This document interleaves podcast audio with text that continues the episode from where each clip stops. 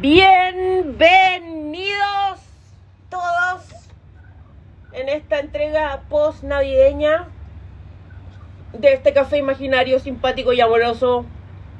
Y como siempre, parto diciendo, ¿cómo están chiquillas? Muy, muy bien. Muy bien. ¿Cómo estuvo su Navidad? Muy tranquila. Qué bueno. ¿Con quién la pasaste? Yo con mi familia, pues. Ah, ya, pero es que no sé, pues hay gente que la pasa sola. Sí, no, yo, pero yo personalmente con mi familia. Ya. Ya. ¿Están Yo todos también. bien, todos sanitos? Hasta el momento sí. Qué bueno. ya, pero bueno, tenés que decir esa Claro. wea, Vivimos en una época en que hay que decir eso, weón. Exacto. Sí, absolutamente. The new normal. The new normal es, es todo. Es todo demasiado condicional, hasta el minuto, ceteris paribus, ¿cachai? Como que no, no, no. De, uno tiene que apelar a que las, dei- las distintas deidades mantengan las condiciones. Exacto. ¿Eso significa esa sigla? Ceteris paribus, no sé la traducción literal, pero quiere decir si las condiciones se mantienen. Ya. Es un aforismo jurídico. Sí. Ya, perdón mi ignorancia en el tema. No, no te preocupes, No, si no es mi ignorancia, es que nosotros hablamos raro. Claro. No eres Nosotros, tú, somos, soy nosotros yo. estamos. No, exacto. Nosotros estamos mal. Claro. Sí, cuando ustedes empiezan a discutir weas judiciales, yo así como, ¡ay, colores, colores!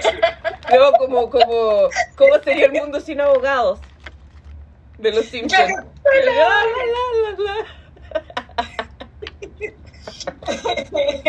Ya. ¿Y tú, Feña, cómo lo pasaste? ¿Dónde lo pasaste y Bien. quién lo pasaste? Mira, yo viajé, pues eh, todos ya saben que yo estoy viviendo en la playa, y si no, les informo, estoy viviendo en la playa, y viajé por el, o sea, de un día para otro a pasarlo con mi familia. Muy. Dígase hermana, hermano a la casa de mi hermana, fueron unos tíos, estuvo bastante agradable, trasnocheo, hueá rara en mí, Mm, o sea, trasnochar significaba, para mí, una, una así, un logro, eh, me acosté a las 2 de la mañana, Ya. es una guay impensada en mí hace cinco años que Claro. no lo logro. Entonces trasnoché, to- toda esa noche la encontré rara, eh, me desperté muchas veces, eh, no reconocí mi pieza, Claro. Todo mi año no reconocí mi pieza, eh, me desperté obviamente como si me hubiera acostado a las 10, me desperté a las 7 y todo siguió normal, digamos. Claro. Y, y nos vinimos tempranito porque mi papá cada vez soporta menos Santiago, entonces Mm. a las ocho y media yo fui arriba al auto, de vuelta. Obvio. Y, y muy agradable, pare- parecía efectivamente la cuarentena, la primera semana de cuarentena, no había nadie en las calles. Estaba bien vacío. estaba bien vacío, había un par de, de, de, de- de- como de gente que se devolvía a sus casas como nosotros y estuvo bastante agradable, sí, eh, pero era como para eso nomás, o sea, no me habría quedado el fin de semana.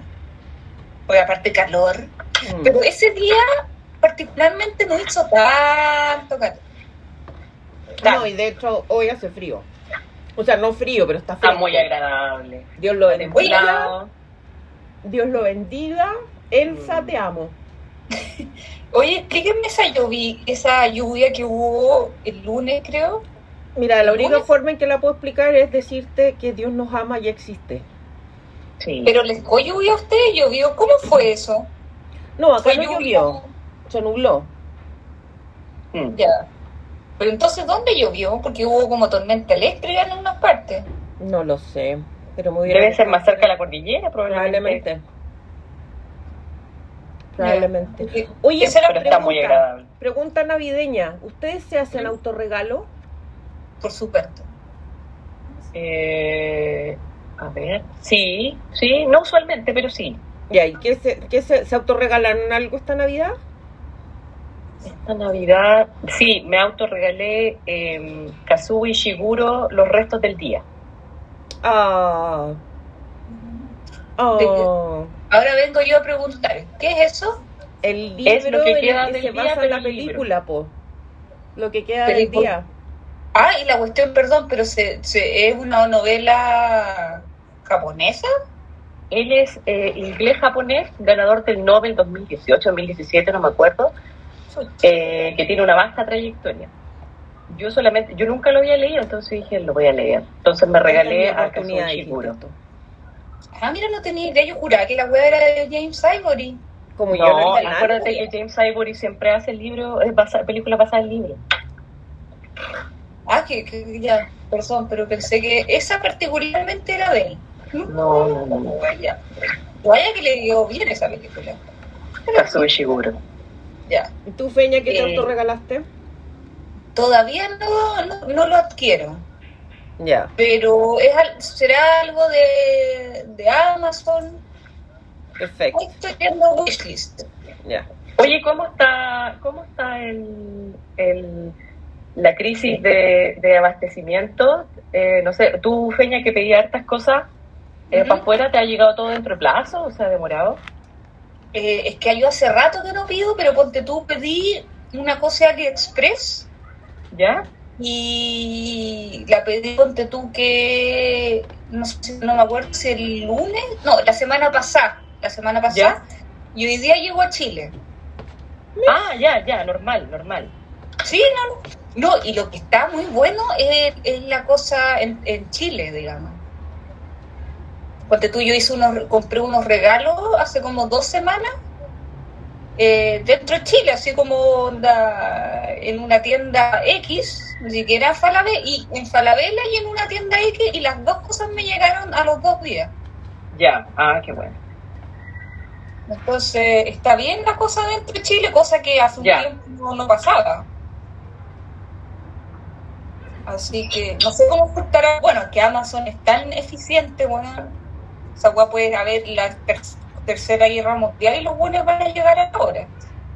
Sí, que como hace tiempo que está esta crisis de, de la cadena de abastecimiento por mar, y en Estados Unidos hubo retrasos por los regalos y todo estaban con, con, con soponcio. Pero Ah, sí, Chile parece que eso no, no, no llegó.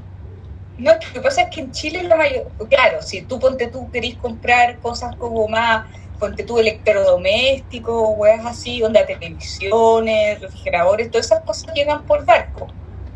Esa hueá puede ser, pero las cosas que tú compras, ponte tú y que te llegan por avión, onda a Amazon, weas así, no hay ningún problema. Así que encarguen. Eh, igual, eh, bueno, el dólar está alto, así que Mm. pendiente de las cosas. eh, pero ponte tú, Amazon tiene una cosa que de repente cada cierto tiempo te alegra el día.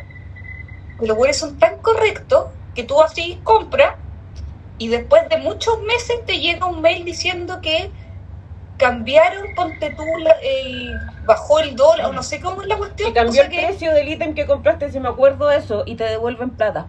y te devuelven plaza. Onda, no es el precio de, de, de- de la cosa, sino lo, de la importación, de la Claro. del precio que tú pagáis, aparte de el, el envío, de toda esa La cuestión. aduana, todo eso. Claro, de repente baja el precio y los buenos te hacen llegar eso. A mí me ha llegado, ponte tú, no sé, pues me ha llegado un mail de que me van a depositar 0,9 dólares y me mandan un mail con toda la explicación y ya hay veces que te llegan, no sé, 20 dólares, 30 dólares. Sí, son Y te los devuelven, pues, weón. ¿Cachai? Lo bueno es correcto. Aquí, weón, onda. Son correctos con el cliente, no sé qué tan correctos sean con sus trabajadores, pero Claro. se agradece. Exacto. Aquí es Exacto. matanga, pues, weón. Claro.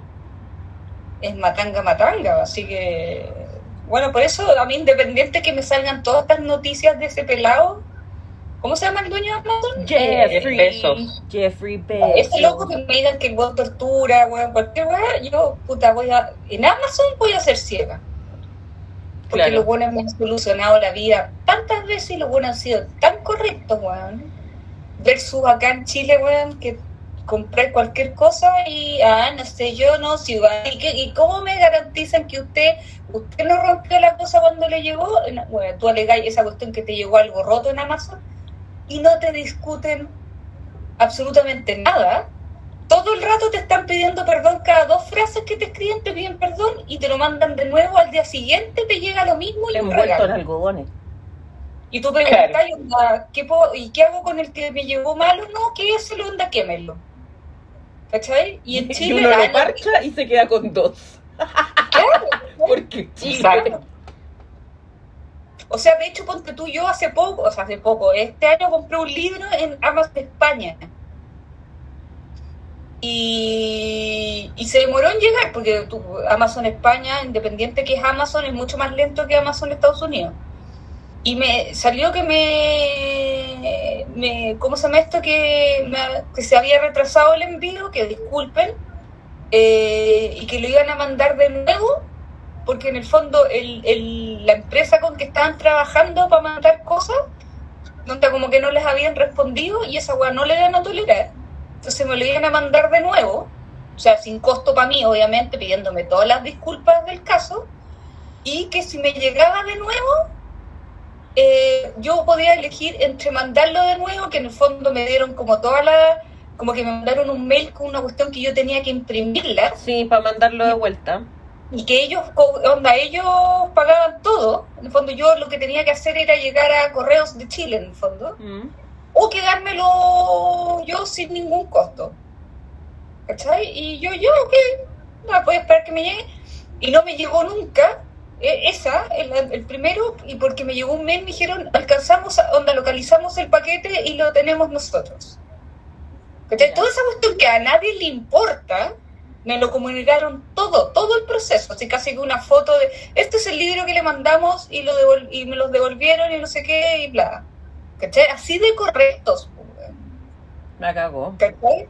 Por eso, por eso yo compro en Amazon lo que pueda, porque yo sé que van a, van a o sea, es el mejor eh, servicio al cliente que existe en el mundo. Sí, la postventa de Amazon es una cuestión Es impresionante. pero maravillosa. Y, y heavy porque cachai que hace un par de años tú podías, o sea, los locos lograron que hicieron esta cuestión de que tú podías comunicarte con Amazon o por correo, o por llamada por teléfono, o por chat. Sí, Pero antes el chat era, era en, en inglés, pues, ¿cachai? Y yo que cacho inglés, pero no puedo hablar así directo, ¿cachai? Así como tener una conversación chateando con alguien. Yo ahí cagaba y tenía que preguntarle a alguien que cachara, una amiga, no sé qué. Pero hace un tiempo ya pusieron, los webs son tan inteligentes que pusieron como gente de distintos idiomas según tu IP. O, según, o sea, no sé si tu IP, pero según tu usuario, ¿cachai? Entonces yo cuando me conecto, siempre hay un latino, Dios los bendiga. ¿cachai? O sea, nunca eh, me va a tocar un, un gringo que después cambia a un inglés o, ¿cachai? O sea, si se conecta un francés, le va a salir un francés. No sé cómo lo hacen, pero lo hacen. La magia de Y- Jeff Bezos, tú, güey. Claro. Jeff Y- es mágico. No necesariamente bueno, pero mágico. Exacto. De hecho, me tocó una muy graciosa porque caché que compré hace, hace un par de años unas libretitas de, mm, de la película esta Call Me By Your Name que se la iba a regalar una amiga, unas libretitas para escribir, ¿cachai? Y la cuestión, justo eso, que eran dos pichiruchi, como que se demoraron en llegar, ¿cachai? Entonces yo pues metí a chatear y dije, oye, estas libretitas, y la cuestión me dijo, ah, sí, a ver, vamos a, ah, sí, no sé qué, las, se las vamos a mandar de nuevo, porque bla, bla. Y entre medio, la loca era una mujer, y como que me dijo, oye, qué buena la película, a conversar así, aparte la cuestión, porque era como, ya mira, eh, voy a, estoy solicitando no sé qué, espera un poco. Y en ese como tiempo muerto que ella debe haber estado esperando que le contesten en Chile Express gringo, digamos, en FedEx, ponte tú, la loca, oye, qué buena esa película, como que haciendo tiempo, y yo, oye, sí, Mm. sí, y, y el protagonista es, es- es- es bien guapo ese niñito, onda como, como me yo así, la cuestión, y de repente, ah, ya me llegó la respuesta, ta, ta, ta, ¿cachai? Pero me dio risa, porque la onda, son humanos. Claro, no es un bot. Claro, no estoy chateando con un robot, güey, no son humanos. Así como, ay, qué buena esta película, ¿eh? me dio tanta risa. Pero los locos siempre te, te solucionan el problema y siempre te van a pedir perdón.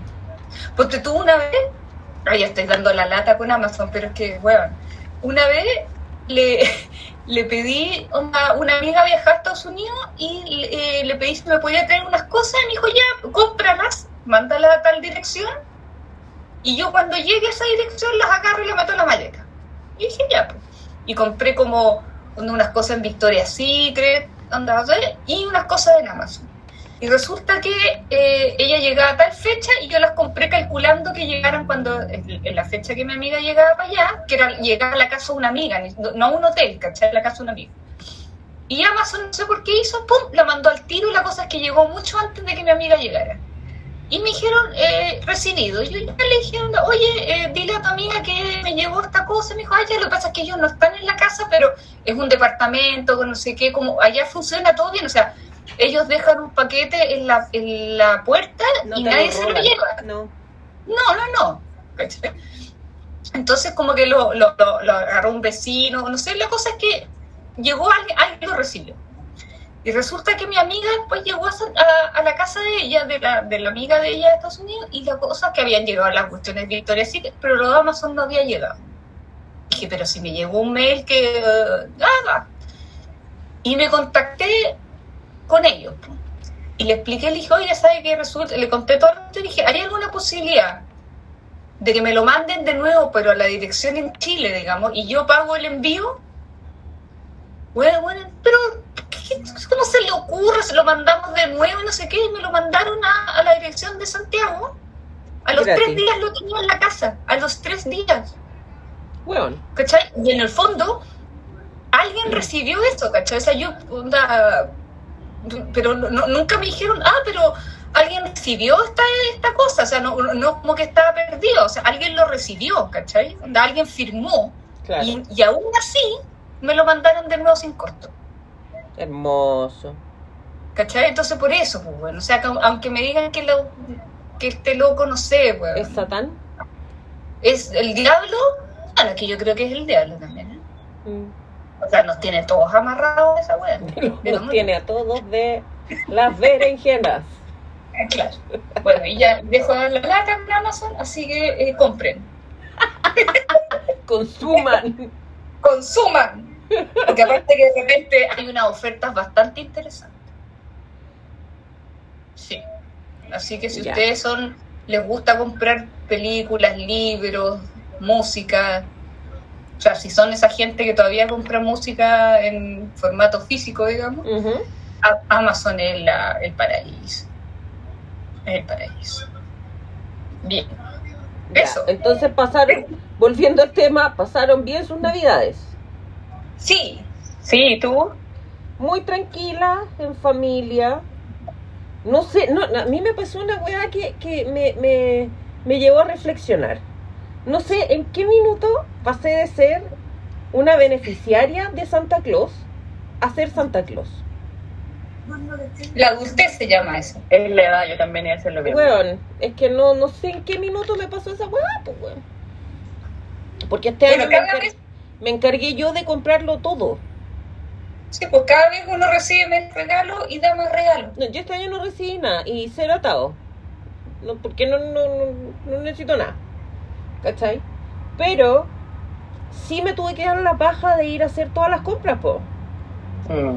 ¿Cachai? Y, eso, fuimos a la casa de una tía, lo que significaba que aparte de, de los sospechosos de siempre, a los que tengo que comprarle regalo, tenía que agregar a mi tía, a mi prima. Claro. ¿Tu no te regalaron a ti? No, me hicieron unos un chocolatitos.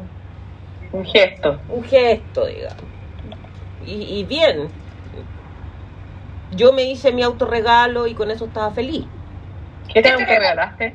Me, me, autorregalé unos audífonos muy chubidubi con cancelación de audio. ¿Los pro? Unos muy pro. Eso cambian la vida. De hecho, son tan pro que tuve que sacarle foto a mis orejas y para mandarlas la, almohadilla. Para configurar. No, por una configuración tienen unas almohadillas que tienen memoria. Ah, pero te compraste los grandes, no los... No, in-ear. Ah, ya, ya. ¿Cachai? ¿Cuáles son esos? De los que se meten adentro de la oreja, po. O sea, las garrapatas, como le digo, pero, pero, pero ¿qué, qué marcas son? Sony. O como le dice Homero, Sorni. Ah, pensé que te había comprado los del iPhone. No, no, no. No, porque estuve investigando antes de comprar, porque uno se informa, y en cancelación de audio eran mejor los Sorni. Yo tengo los del iPhone y me- a mí me cambiaron la vida, weón. No, los del iPhone son buenos, pero a mí lo que Sí, me no deben ser a lo mejor como los Sony, pero, pero a, que me mí, interesa- a mí me han ayudado bastante. lo que estaba buscando era la cancelación de audio. Y fíjate que es una bendición esa hueá. Mm, tal cual. Dios bendiga la cancelación de audio. De No sé quién inventó eso, pero hay que, hay que reconocer. Te están hablando y tú no escuchas nada. Voy caminando por la calle, voy escuchando música y no escucho ni una wea. ¿Peligroso? Sí. ¿Puede que me atropellen? Probablemente. Pero me da lo mismo. Exacto. Mm, O sea, y en la noche ponte tú, si hay hueveo afuera, Por tú una te pones eso. Yo me pongo eso, no, no, yo no existo. Qué ¿Cachai? bueno, para ese tipo de cosas que yo soy como siento los ruidos desde siete casas más allá, eh, me serviría mucho algo así, weón. Claro. Pero el punto es que me, me afectó eso de transformarme en Santa Claus, weón. Porque yo dije. ¿qué pasó en mi vida, weón? Claro. Claro. Cumpliste años. ¿En qué minuto pasó esta hueva? ¿Y por qué? ¿Cachai? No pido que me sigan dando regalos como cabra chica porque no lo soy. Pero tampoco transformarme en Santa Claus. Porque ese, Claro. eh, convenga, yo soy súper navideña, a mí me encanta la Navidad. Yo adorno mi casa, este año compré una cantidad de huevas para adornar, tengo incluso una señalética que se prende que dice Santa por este camino y apunta a mi pieza. ¿Cachai? Pero con todo lo navideña que soy, yo estoy segura que al huevón o huevona que se le ocurrió poner en loop la música navideña en los malls, ese huevón aprendió eso en Guantánamo. Sí. Ciertamente. Porque cuando estáis comprando los regalos de Navidad, te demoráis porque está lleno de gente. Entonces, claro, tú vas y Belén, campanas de Belén. Una vez, bien. Pero ya cuando lleváis hora y media, te duelen las patas, tenéis hambre, estáis enchuchados. Hay gente que se pone a vitrinear papel confort, weón. Y empieza a sonar Belén, que por quinta vez, tú te querís matar. Imagínate la gente que trabaja en el mundo. Weón. Pobrecita. Bueno, no sé si es un incentivo para que la gente trabaje más rápido, ¿cachai? Pero, pero... Ay, no, el, el otro que no, sop- no soporto, güey, porque también es un clásico de, de mall, son los villancicos de Luis Miguel. Santa Claus de Oh, ese mismo, no, Sopórtate bien. Oh, loco, apaguen esa weá. Ah. Claro. Eh, te mira cuando duermes y tú no, cállense. Yo de verdad creo, eso es, para mí es como clásico de mall. Ay, sí, bueno, a mí me pasa que yo con el... A mí en general los villancicos como que ya me da lo mismo, pero el tamborilero, weón, weón, sé que escucho esa weá cantado por sea quien sea y se me, me tira la pera, weón. Ah, yo igual me pongo a llorar con el tamborilero. Concha la lora, la weá triste, weón. Es más, anécdota. Creo que fue para fines del 2018 o fines del 2019, no me acuerdo, que para la pega llevaron un coro de niñitos para Navidad. Yo los grabé y se pusieron a cantar el tamborilero y a mí se me caían las lágrimas en la oficina. Y yo tratando de disimular, güey, ay, es que tan lindo. Y yo, me fui al baño, y lloraba moco tendido. No tenía nada que regalarle al Mesías. Eres como mero, la verdad, esos zapatitos rotos. Tiene los zapatitos rotos. Los zapatitos. Te juro. Y yo, así como, traté, me aguanté las lágrimas, se me cayeron igual, pero después me fui raja al baño, weón. Va a pasar Aparte cantaba Claro, si era tan pobre y solo tenía su viejo tambor. Y yo, La lloraba. Se lo regalaba. Lloraba. Nunca se supo, nadie me cachó. Ahora ya lo No. saben. Esto no hacen. Claro, Bueno, pero está ¿qué de moda pasó? llorar en la pega. Está ¿Ah? de moda. Está de Sí, moda llorar en la sí, pega. Se lleva. Es algo que se lleva. Sí. Esta weá es una talla interna de usted que no la cacho. No, no, no. Ah, Es un tema organizacional. ah, ya. Que ahora no es tan mal visto No cuando es las mal visto emociones en la pega, pues está normalizado. Sí. Dicen. Ah, ya me lo más dicen. Ya yo pensé que era una talla interna de ustedes, weón. No, para nada. Pero cuando yo entré a mi pega nueva no estaba normalizado todavía. Y fue un poco loco eso. Pero bueno, ese es otro tema. Ese es para otro Ese es para otra, claro, eso es como para un capítulo de experiencias traumáticas. Ta, ta, ta, ta. Oigan, entremos en materia porque yo creo que el capítulo de hoy se va a alargar. Sí. Ya, démosle. Ya, entonces antes de entrar en materia, tenemos que hacer lo que siempre hacemos, porque las- cosas funcionan con orden, ¿cierto? No es nada la feria. Entonces, para poder ya eh, meternos de lleno a la materia que nos convoca, les decimos a todos, bienvenidos a una nueva entrega de Café Pandora. ¡Aplausos! En esta ocasión, queridos cafeteros, cafeteros pandóricos, con, con las chiquillas, cada una hicimos y decidimos exponer nuestra lista de el top 10 de nuestras películas favoritas. Eh, eh, ¡Eh! Yo aviso desde ya que mi lista probablemente le provoque asco a los de los Cahiers du Cinema, porque tiene cero virtuosismo, pero son mis, las películas que a mí me llegan al alma, al corazón. Son mis gustos y como ya hemos dicho en este café, los gustos no tienen por qué justificarse. Si están buscando top de películas virtuosas, este no es. Aviso Claro. desde ya. No van a encontrar un, el padrino. Olvídense de persona, no está, les aseguro. No hay ni una cosa francesa. Claro, no está Kielowski, no está el séptimo sello, no está Persona, no, no está Truffaut tampoco, Godard. Godard tampoco. Ettore Scola, Vittorio De Sica no están. Eh, Claro. ¿Qué otro más? Raúl Ruiz tampoco. Fellini. Claro, Haneke. claro. Todas esas no. Así que les propongo el- la siguiente dinámica. Vamos del 10 al 1 y cada una va diciendo su número 10 y vamos contando por qué, digamos. Ciertos detalles que quieran contar de la película, qué sé yo. ¿Les tinca? Démosle. Ya. Yo no sé el orden, pero bueno. voy No, no, no. en el mío. Eh, Los órdenes no necesariamente son órdenes de prelación, salvo la feña, que como es una persona ordenada, su orden sí es de prelación. Y soy persona de listas. Yo tengo listas de todo. Claro.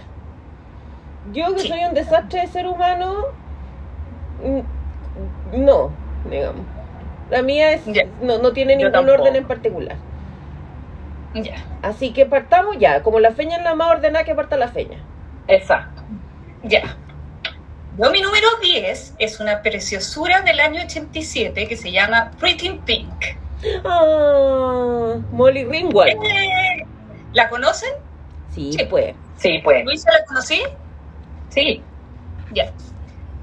Eh, esta película yo la vi, la arrendamos, o sea, en la época que, que el panorama era ir todos los viernes al videoclub. Videoclub de barrio, digamos, un VHS. Claro. Eh, cuando no había ningún panorama el fin de semana, todos los viernes íbamos con mi papá y mi hermano, quien fuera, al videoclub de barrio a arrendar algo. Entonces mi papá arrendaba una cosa y yo arrendaba con mi hermana otra.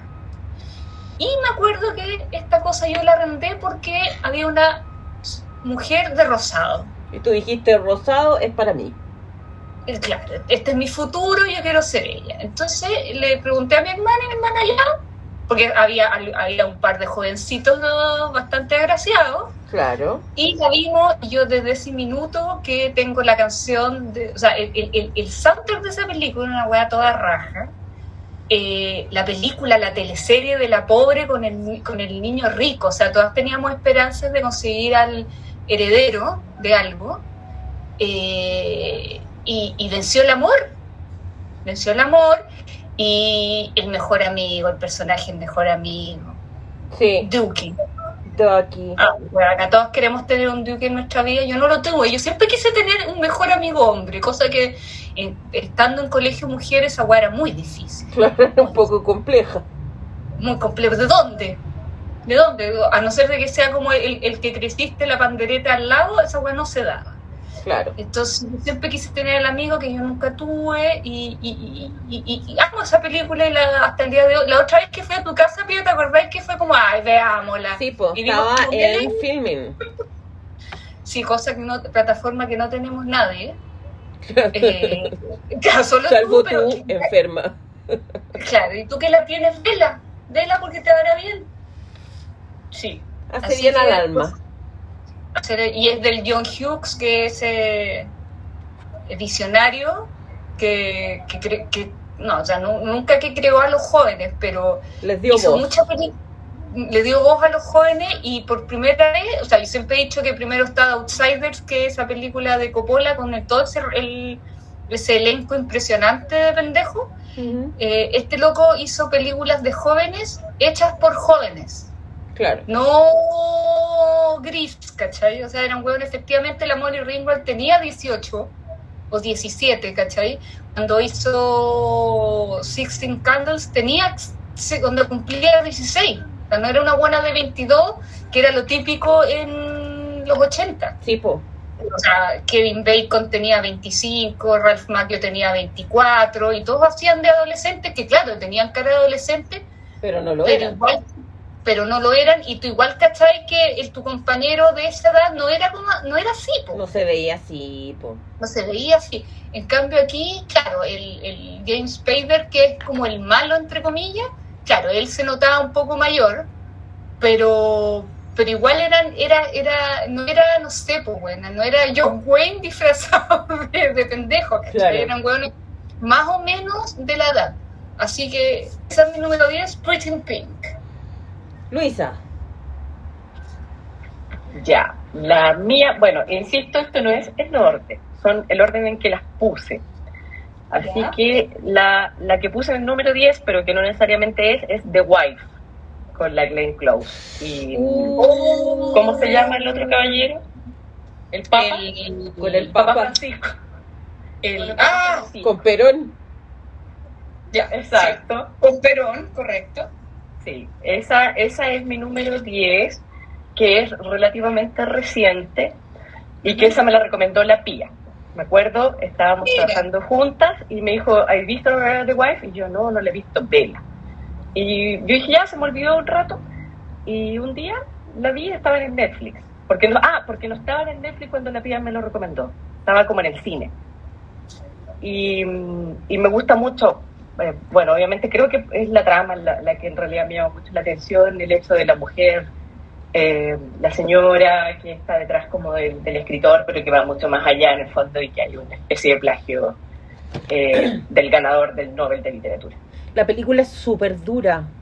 A mí me pareció muy dura cuando la vi porque de no era solamente el tema del plagio, sino que además como que mezclaba un montón de cosas, el sentimiento de superioridad del tipo, la invisibilización misoginia, absoluta la de su mujer, y además, o sea, el tipo además, además de eh, entre comillas, plagiarle a la mujer, la trataba pésimo. Era misógino. ¿Cachai? El tipo ni siquiera era leal con ella, en nada. Sí, sí, era misógino. Era, eh, o sea, además me gusta porque es como de la vida de los escritores, que también es como la, la antigüedad y la invisibilidad de las mujeres escritoras, que eso era muy efectivo. Y de hecho creo que eso se basó en la vida de una escritora, que eso fue real. Eh, Eso iba a preguntar. Sí, eso fue real. No recuerdo quién, pero efectivamente se supo después de la muerte del escritor que la señora era la que le escribía las cosas. Imagínate, es como la historia de Big Eyes. Ay, sí. Esa fue real. Esa es con Amy. Adams y con Christoph Waltz. Waltz, Claro. De Tim Burton. Sí, Oye, bueno, y eso, o sea, no es lo mismo, pero toda esa cuestión parte desde la Mary Shelley, pues, weón. Que se tuvo que poner un nombre de hombre para tener éxito. claro. Qué. Pero, bueno, ella, la, la Glenn Close, estuvo nominada, pues. Sí, po. Jonathan Price. Jonathan Ese Price, mismo, señor. Ese señor. Sí. El Papa. que El salió en Game of Thrones. Sí, po. Era el, el Sí, papa de- era el gran... el gran papita de. Game of Thrones. Eh, claro, era el Papa. el Papa de Game of Thrones, tal cual. Y además el papa de aquí. ¿De qué? También hizo Ah, el de papa, Harry. po. Ah, pero de, en Netflix. Sí, po, en esa película que es con el, el Anthony Hopkins es Ratzinger. Sí, el Papa, pues sí, el Papa. igual. Sí, El Papa, el Francisco, el Papa Francisco. sí. ¿Me toca a mí? Sí, Ya, la Sí. película que puse en número 10 es una película reciente. Eh, es animada. Eh, estuvo nominada al Oscar. No lo ganó, pero Ya. debería habérselo ganado y es una película que yo pongo y me pongo a llorar. No es ¿Qué es? Coco, es Klaus. Ah. Ah, ah, ¿en serio? Me encanta. Encuentro que es la explicación Ay, más buena. hermosa de, de, de quién es el viejo pascuero. Y aparte, Esa la vimos juntas. la vimos juntos y yo lloraba moco tendido. Sí, encima, en la película se supone que, porque para los europeos, no sé si para toda Europa, pero sí, por ejemplo, para los españoles, porque esta película entiendo que es española, sí, de hecho es española. Santa Claus, o el viejo pascuero, no vive en el Polo Norte. O sea, el sector donde vive sí está en el Polo Norte, pero no, no los indican como en el Polo Norte, sino que los indican como, como que vive en la región de Laponia, que está en el círculo polar ártico. Y la región de Laponia tiene efectivamente eh, comunidades indígenas que hablan en lapón. Entonces en el desarrollo de la película hay una niñita chica que habla en lapón y de hecho es todo un rollo Ay, con, sí. con que no, no con que no entiende nada, digamos, pero después se empiezan a entender sin hablar el mismo idioma. Pero esa cabra chica, ¡ay, Era un esquimal en el fondo ella. Claro, pero era lo es tan tierna esa cabra chica por la cresta. Yo la veo y lloro. Es hermosa, hermosa, hermosa, hermosa, hermosa. Te, te, te deja el corazón tibiecito, pero yo igual yo, lloro de lo linda que es. Es que yo soy muy sensible. Y la animación, llora de felicidad. Lloro de lo hermosa que es. y la animación es muy bonita. La animación es preciosa, cuenta con las voces de, les voy a contar de inmediato. Jason Schwartzman, que hace de un cartero, J.K. Simmons, que hace de Klaus, Rashida Jones, que es una persona que vive en el pueblo, eh, que más sale Norm MacDonald también y la Joan Cusack en inglés. Y esta niñita que habla en lapón que es exquisita. No es es una película-. Es, es europea, creo, ¿no? Es española, de hecho. Es de la Ah. productora de animación, es de Netflix. Es de lo Ah, más pero bonita que hay. Ya. A mí me encanta. Así que bien. véanla porque yo llegué a llorar de lo bonita que es. Eso. Muy bien. Vamos a la número 9. Ya. Yo. La número 9 es eh, esta película. Yo la vi de muy chica y me gustó a esa edad, siendo que no era para mí esa película. ¿Ya? La cuestión era tres horas o más. Eh, es de un tema bastante poco o sea, es muy importante, pero, pero para una niña chica yo me, me, me- no sé, pues me, fi- me fijaba en los vestidos, en, más que nada en los vestidos, las casas, toda esa cuestión, y después empecé a, a, a- a entender la más, no sé qué, y bueno, eso es lo que el viento se llevó. Clásico. Una clásica. Clásico. Esa película yo la vi de chica, así, onda, cuando las daban, ¿se acuerdan que antes daban Cine en su películas? casa. No, no, no, no, estas las daban en la noche y las dividían en dos. Sí, me acuerdo del comercial. Lo que el viento se llegó, se llevó, segunda parte y final. Claro, y la cuestión terminaba en la parte de mañana será otro día. Sí, po. Y ahí terminaba y había que esperar al lunes.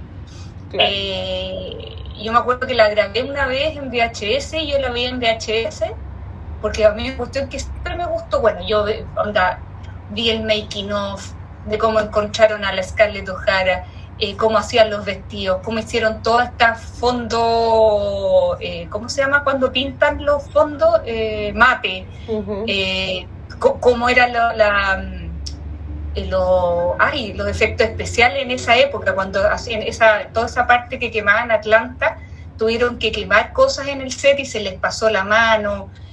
eh, como todas las, las casas gigantes eran todos dibujos. eh, no, una cuestión, y esa película es del 38 Sí. o 39. Sí, po. o 39. Sí, po. Y bueno, se ganó, y bueno, y ahí fue G porque fue la primera actriz de color en ganarse el Oscar. Y la loca estaba vestida como, o sea, no, no, no, o sea, tú pues, con la comparáis con Vivian Lee, que las dos se ganaron el Oscar, digamos, ¿no?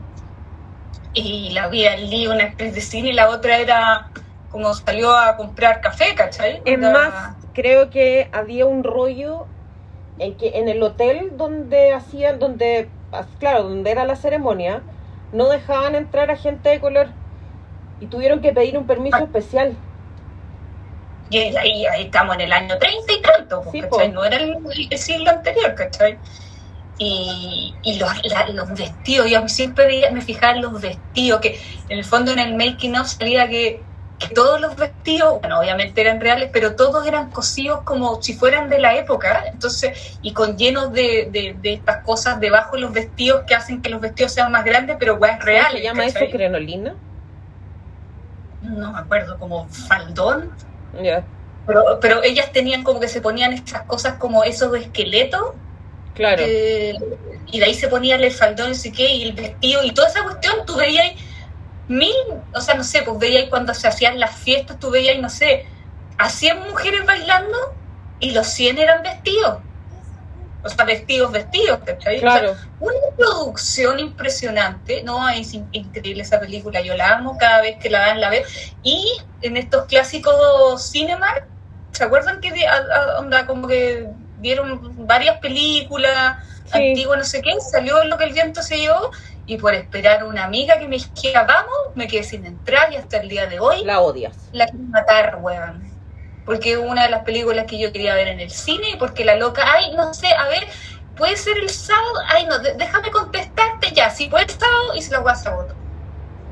Entonces, eh, la odio por eso. Esta sería mi novena. Mi novena. Luisa. Ya, mi novena es Gosford Park. Mish. ¡Oh, qué buena película! La vi recientemente, de hecho, la, la estaba viendo en DVD. Gran película. Me gusta, me gusta mucho esa distinción de arriba y abajo. Eh, ¿Qué más? Me, me encanta como la dinámica. Me gusta mucho la dinámica de la película. Como que hay cosas pasando atrás que, que son importantes o que no son importantes, pero que igual como que suman. Claro. Claro, y tiene mm, medio tiempo esa película. Sí, sí, no, sí, ahí es como, eh, es para rebotear, para rebotear. ¿Quién Eh, está? Es muy linda esa película. Está la Helen Eh. Mirren, está Michael Gambon, creo, está mm, eh, Ryan. el Clive Owens, ¿cierto? Eh, Bob Balaban, bueno, la, esta la del, del paciente inglés, ¿cómo se llama? Eh, la Kristen, no, la Kate, ah, ¿cómo se llama esta loca? Sí, la rubia, la flaquita. ¿No es la Ella. Scott Thomas? Ay, bueno, y- sí, ella. Esa. Y la Maggie Smith, obviamente, que estuvo de cumpleaños recientemente. Dios la bendiga, bríguenla, yo necesito, la necesito. Bueno, pero ya filmó la tercera ya, pues ya hizo la tercera, así que ya estamos bien, digamos. Así que la tercera Downton Abbey, me refiero. Claro. Eh, y bueno, y ahí también hace el, el papel de duquesa, porque le cae muy bien Maggie Smith. Así que esa, esa es mi novela. Sí, y aparte que, insisto, Ryan Phillippe, que en esa época era el galán de los galanes, pues Sí, era el galán Ah, sí, eh, sí, joven. pues. sí, porque aparte que se álgido. Sí, pues había salido recién la... ¿Cómo se llama la típica película de él? La que es un remake del... ¿Relaciones peligrosas? ¿Cómo se llama? Eh, Club... No, Cruel Intentions. Esa. esa. Entonces venía de eso y hizo esta, una cosa inglesa de mayordomo, weón. No, la cagó. Bueno, esa es de Robert Altman, creo. Parece que sí. Sí. Ya, dale. ¿Me toca Mira. a mí? ¿Sí? Ya, la mía, noven- la que puse en el lugar número 9 es una película del 2000, una comedia romántica, dirigida por Kenneth Branagh, ¡Qué mino! que se llama Love Slavers Lost, que está basada en eh, la obra de William eh, Shakespeare, que se llama también Love Slavers Lost. Y trabaja, es una, mira, se trata de, lo que pasa es que el rey de Navarra hizo como un voto de evitar el romance para estudiar. Y los otros, lo- lo- los otros caballeros de su corte lo siguieron en, el, en ese voto. Pero eh, llega la princesa, una princesa francesa a Navarra y queda la caga. Eh, porque en el fondo se enamoran. Pero eh, tienen que cumplir con su voto. Entonces, supuestamente, bueno, al final la película terminan separados y se supone que esta obra de Shakespeare se estima, yo creo que los he contado incluso en, en, en, en- en el Café Pandora. Eh. Se estima inconclusa porque se supone que venía una segunda parte donde se reencontraban. ¿Cachai?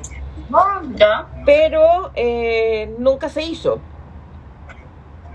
Entonces, eh, bueno, Kenneth Branagh, que es un gran adaptador de Shakespeare, eh, agarró esto, que debe ser una de las menos conocidas. Y a mí me encanta. De hecho, por, mira, mira, cachen el cast, porque el cast no, no es tan desde. El rey Fernando de Navarra es Alessandro Nivola. Ah, mira. La princesa de Francia es la Alicia Silverstone. Trabaja What? también Kenneth Branagh, porque Kenneth Branagh siempre se dirige a sí mismo. Sí. Es, Eh, es como Lawrence Oli, o sea, es como Lawrence Olivier de la época. Claro. Trabaja, ¿se acuerdan de Matthew Lillard? Sí, pues. Ya, Shaggy. claro. Eh, ¿quién más? La Emily Mortimer. Ah, sí, que ella es la señora de. Eh, eh, eh, ¿De quién es la señora esa weá? Ya, dale. Yo voy a averiguar de quién es la señora. Bueno, la cosa es que tiene, a mí me encanta, me encanta, me encanta, me encanta, me encanta, me encanta. Además tiene buena música. Eh, yo dedo para arriba, si, si la pueden encontrar, porque no está en ninguna parte. De hecho, no ha salido Mira, mira. Blu-ray. Pausa. Es la señora del Níbola. Sí, pues, No, no, la actriz. sí. Ya, pero ¿por qué no me dijiste yo buscando? yo, ¿de quién es la señora la Emily Mortimer? Voy a buscarlo. ya, ok. Que ella salía en Match Point. Ya, Sí. dale. Que yo la recomiendo a la gente que le gusta el romance como a mí. ¿Y en eh, dónde está Poema? Puta, creo No que no está en ninguna parte. De hecho, yo le he buscado hasta para comprarla. Y creo que solamente se puede comprar por Amazon, ponte tú, en DVD. Ni siquiera en Blu-ray. Pero no está en ninguna plataforma. Ya. Suele suceder, güey. Suele Las películas que a uno más le gusta, las weas están con pueden DVD, güey. Claro. Bueno, Ya. ya. Ahora me toca a mí. Número 8. Número 8 es la película más reciente de mi lista. La última, o sea, en el fondo la última agregada. que cambió todo. Es una película del 2017 eh, que me, me marcó demasiado, que me hizo eh, ya eh, estos rasgos de fanatismo que tenía yo en una época, me volvieron. Eh, Yo sé cuál es. tuve, o sea, me compré el libro, me compré hasta como muñecos de papel, esos como antiguos que uno recortaba. Eh, me mandé a hacer la frase, la frase que dicen en la película, que es la frase del nombre de la película. Eh, me la, mandé a hacer en cirografía, la tengo eh, marcada en mi pieza. Todo lo que tenga, tengo poleras, todo es una maravilla que es adaptada de un libro adaptado por James Ivory que se llama Dos puntos Call Call me by your name. Qué manera de cagarme esa película, qué película más linda. Es una puesta en escena impresionante. eh, la actuación del, eh, de Timothée es increíble, la actuación de Armie Hammer es impresionante. eh, el, el Budallino, el, el director, se pasó, bueno, porque to- todo, nada es con fondo, o sea, nada es un estudio. Toda la película se hizo en lugares reales, en, la- en donde se filmó la casa, se filmó la casa, el jardín era el jardín de la casa. eh, o sea, él no filmó nada en Estados Unidos haciéndolo pasar por Italia. Eh, está muy bien ambientada el 83, la música es increíble, la- la- bueno, estuvo nominada actor, eh, guion que se lo ganó, música, esta canción que yo se la habría dado porque, bueno, la escucho y, y me pongo a llorar. Mm. Eh, es una maravilla, véanla por favor, está en Netflix. Eh, y esa cuestión, o sea, todas mis películas son desde hasta el 2000. Salvo Y esta, lo- y esta se metió y puede ser que de a poco vaya, vaya subiendo peldaño, no, no lo descarto, pero es una maravilla y no me voy a alcanzar, no me voy a... Bueno, eh, léete el libro, Pía, por favor, porque yo le presté el libro el 2018 El libro lo tengo secuestrado. La, y todavía no me lo devuelve. De hecho, me, o sea, la, la pía me regaló la segunda parte que salió hace poco. Eh, y, y bueno, tiene unos diálogos pero impresionantes. El papá está, en, o sea, el que hace el papá, el Michael Stuttgart, creo que se llama. Creo. Bueno, tiene, unos, tiene un diálogo al final con, Sí. con Timothée Chalamet in- increíble. No, una weá así ya de otro nivel, véanla, por favor. Ese sería mi número 17. 8, tu número 8, como tu número Chuta. 17. ¿Qué te pasó? Te poseyó bono. 1, 2, 3, 14. Mira cómo me Ese tiene. es mi número 666, el Claro. número de la bestia. Sigamos, por favor. Bueno, mira cómo que es el tiene. nivel que causa Call Me By Your Name en, en, en la peña. Sí, no, un bien, máximo. está bien. ¿Tú Hermoso la me parece. Luisa, o no? Sí, sí, la vi. ¿Te gustó? No. Nunca tanto. No, no, no tanto a tu nivel. Yo creo que no conozco a nadie tanto a tu nivel. No la encontré mala, pero sí. ya. Bueno, fue el primer Oscar de James Ivory, no es menor. Exacto, exacto. Así que bien. Ya. Dale, Luisa, te toca. Ya. El número 8 que puse, y no se rían de mí, es de Deep Blue Sea, Pero ¿y por qué nos vamos a reír de ti? porque trabaja Tom Hiddleston. Pero bien. Ah, po. pero por favor. Eh, Esa es el, el- el número 8. No es necesariamente la razón por la que me gusta esa película, creo que sí es la mejor película de Hiddleston. Pero la es, lo es. Un Digamos poco que sí. primaria, pero no es la única. Creo que es una joyita. Creo que una joyita, eh, tiene buena música, está bien dirigida, encuentro yo, es una película íntima. Eh, y sí, sí, eh, bueno, la Rachel Weisz súper bien también. No, no. Y este Oh, otro qué señor linda que también, es el- ella. el Simon, ay, Simon creo que se llama, que, sal- que salía, bueno, que salió en, varias, en varias cosas, un, un- que el marido de la Rachel Weisz también, muy bueno. Sale como muy poquitos actores, pero son todos como de, ca- como que todos actuaron bien, como que todos dieron lo mejor de sí, encuentro. Entonces, Entonces- creo que es una película bien, bien de como de joyita. eh, pero sí, bueno, también admito que hay un factor hormonal no menor, lo siento. Está bien, pues fantástico me parece. Bien. Eso, eso es lo que tengo que decir. el muchacho sale en pelota, hay que decirlo, y se agradece. Claro. Bueno, pero es que Hiddleston ha salido varias veces en pelota. El muchacho muestra el muchacho. Muestra. Sí. Sí. No, no lo muestra. Claro. Pero bueno, Sí. eso. Es buena esa película. Y, es como bien desconocida. Sí, es muy under. es Muy under. No, no es la. Tú hiciste un Hiddleston, obviamente, pero lo primero que pensé en Loki. Claro. Eh, pero si pensáis en la Rachel Weisz, tampoco pensáis en esa película, obviamente. Eh, eh, es una película que además que yo la vi cuando antes se podía eh, hacer leso al Netflix con el VPN. Porque Claro. no se puede hacer leso al Netflix con el VPN. ¿cacharon? Ya cacharon el mote. Y con el VPN me metí al VPN UK. Y para mí esa, esa, esa época de mi vida, VPN Netflix UK, fue una gran época de mi vida. En la que encontré esa y otras joyas más, eh, principalmente la BBC. Así que ese es mi número 8. Perfecto. ¿Sigo yo? Sí, Sí.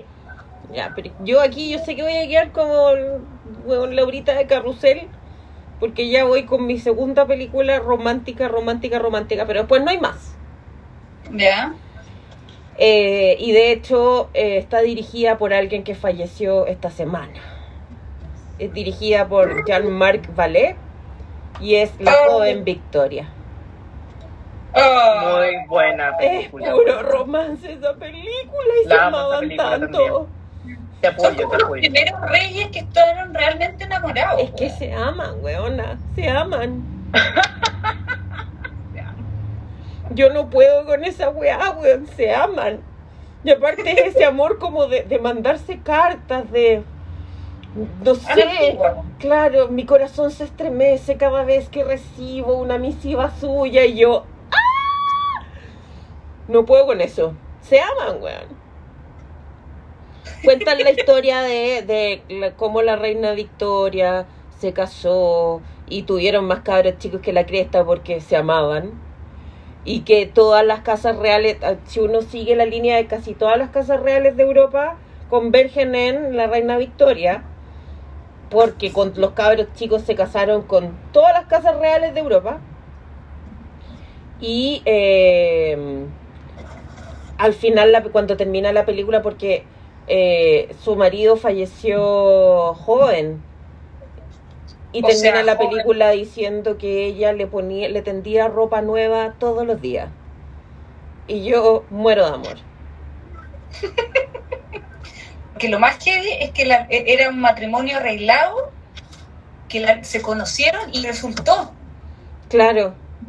Ha sido el primer matrimonio arreglado que resulta. po. No, y, y es todo como tan, tan romántico. así, ¿Me permitiría usted escribirle? ¡Ah! No, weona, Es que yo no puedo, weón. Permiso otorgado. Claro. Sí, me permite, me permite tomarle la mano para subir la escalera. ¡Ay, weona! No, no puedo con eso. No puedo con eso. Te juro. Mi corazón se estremece con esos detalles. Entonces, Ay, yo amo esta película.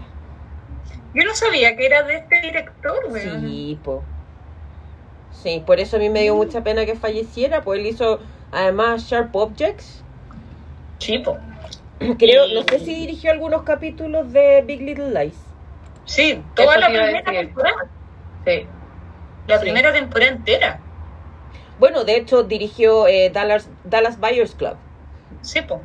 Y una que a mí me encanta, que no tuvo mucha pelota, pero a mí me encanta, que es la de la Reese Witherspoon, se llama Wild. Wild del 2014.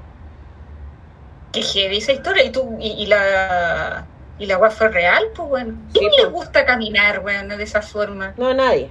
Explícame, weón. Nadie, weón. Y más encima no plano.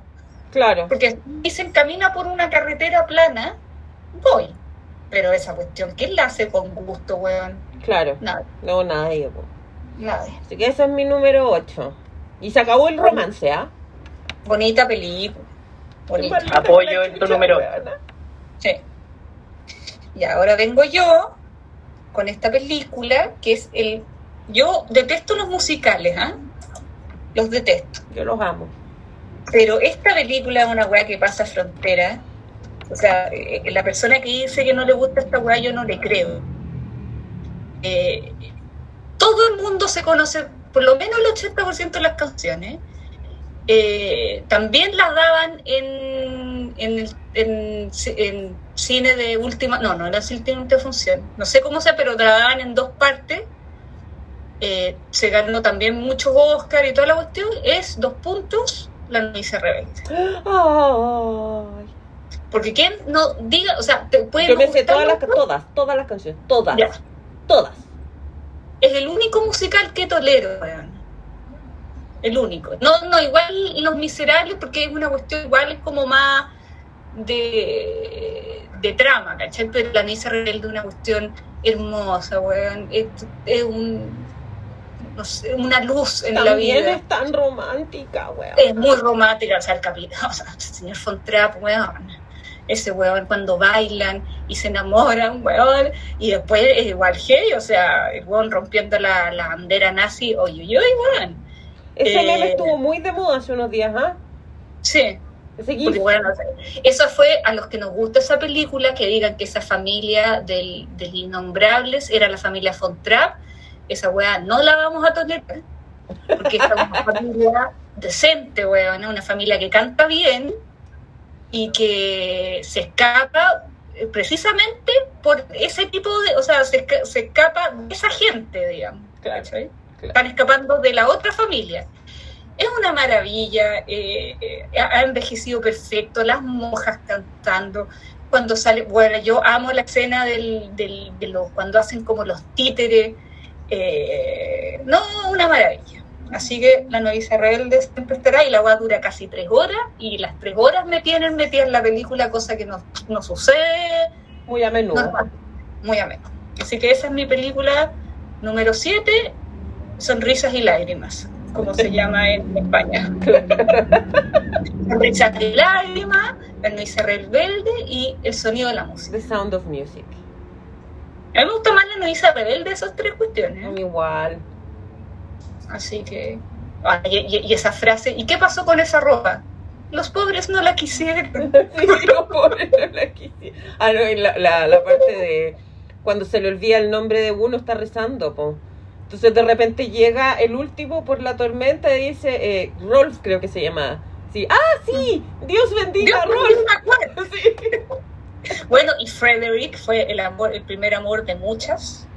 Friedrich. y, y Frederick y Frederick fue el primer Spider-Man. ¿Sí? sí.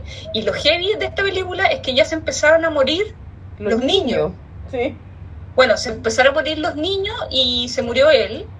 Pero lo heavy es que se empezaron a morir las niñas. Entonces Lizu y Luisa se murieron. Claro. Queda Brillita y Marta. Y Ma- Brillita eh, y Gretel, pues, bueno. Brillita, Marta y Gretel faltan. Claro. Gretel. Y Kurt y Frederick. Claro. Y María. Y Pero María. que la, que la, que la, la epidemia de muerte en esa película llegue hasta acá, porque no queremos a María, weón, el día que se muera Julián, tú va a quedar la santa cagada, No, weón. yo guardo luto. O sea, yo me pongo a cantar en la calle. No, yo guardo luto. Se murió Mary Poppins, pues, weón. Aparte que haga, ro- eh, haga ropas de cortinas, weón, igual que Scarlett. Es una Weón, se muere la reina de Genovia, me muero. Sí, weón. Weona, la reina de Genovia. Así que ahí está mi Sound of Music. Luisa, Sigues tú, Luisa. Ya. Mi número 7 es Whiplash. Oh, qué Me buena. encanta. Me encanta, me encanta. Es muy bueno. Ay, qué buena película. ¿Sabéis por qué me gusta Whiplash? Ya, pero déjala a Luisa presentar Ah, perdón. preséntala, preséntala. Dale, dale. No, dale. Orden. Dale nomás, pilla. Lo que pasa es que Whiplash tiene, porque hay, hay, hay varias películas que tienen que ver con, con el tema de perderse en, en la pasión de- por, por el arte que uno ejecuta.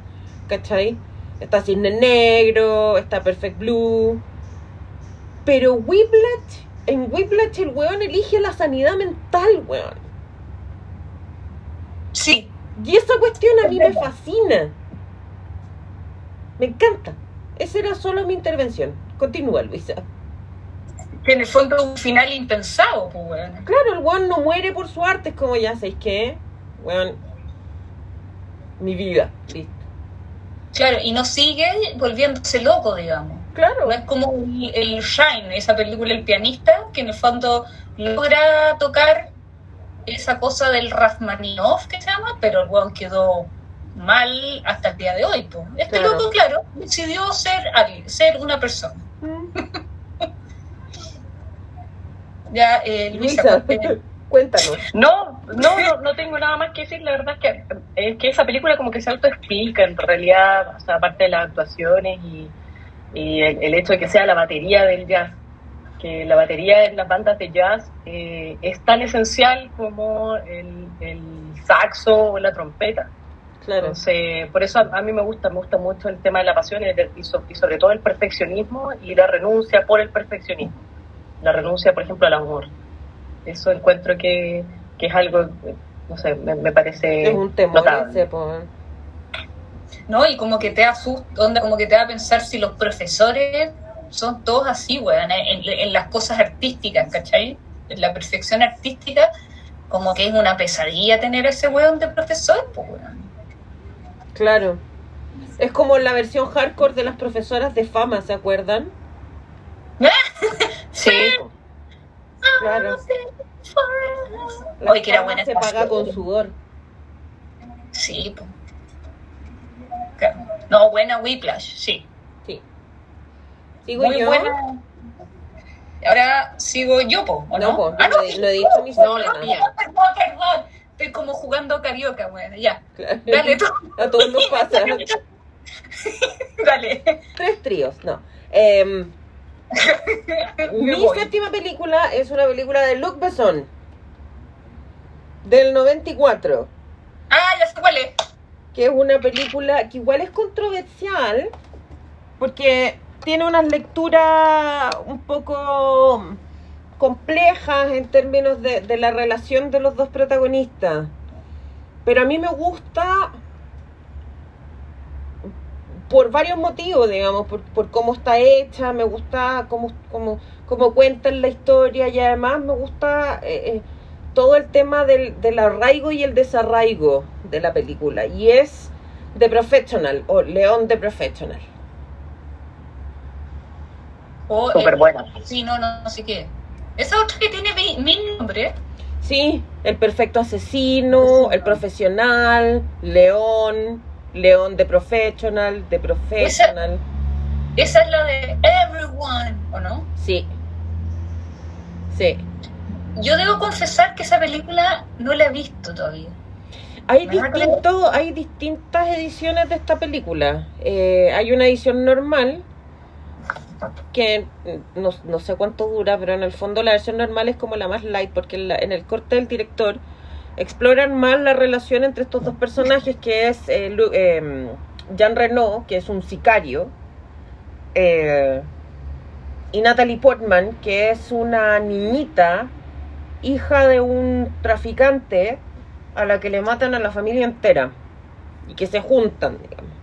Y ella le pide aprender a, a- aprender del oficio del sicariato Para vengarse. ¿o para no? vengarse.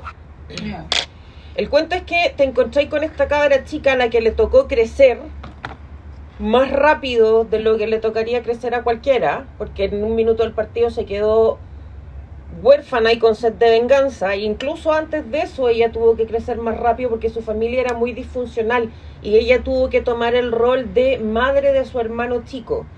Entonces ella era básicamente un adulto versus eh, el personaje de Jean Renault que le tocaba ejercer una vida de adulto, pero por todas las carencias de infancia que vivió, porque era un inmigrante que llegó chico a, a Estados Unidos, llegó solo, fue apadrinado por un italiano que era el Dani Aiello, quien lo metió en este cuento del sicariato, pero era un niño.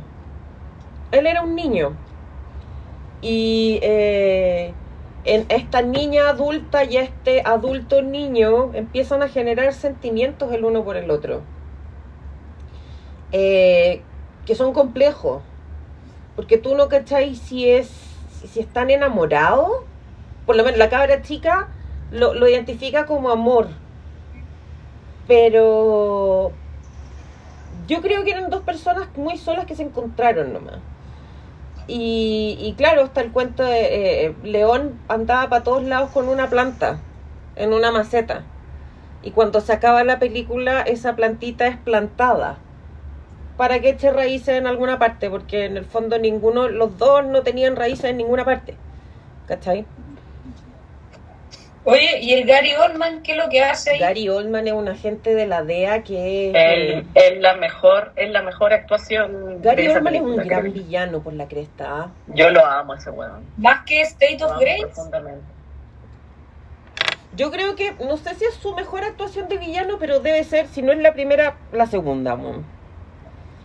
¿Cachai? Él, a él tiene que matar Matilda, po, eh, Natalie Portman. Ya. Él, él- él se echó a su familia. Él se echó a su familia. Claro, era estos típicos agentes de la DEA que son cochinos, Ah, ya.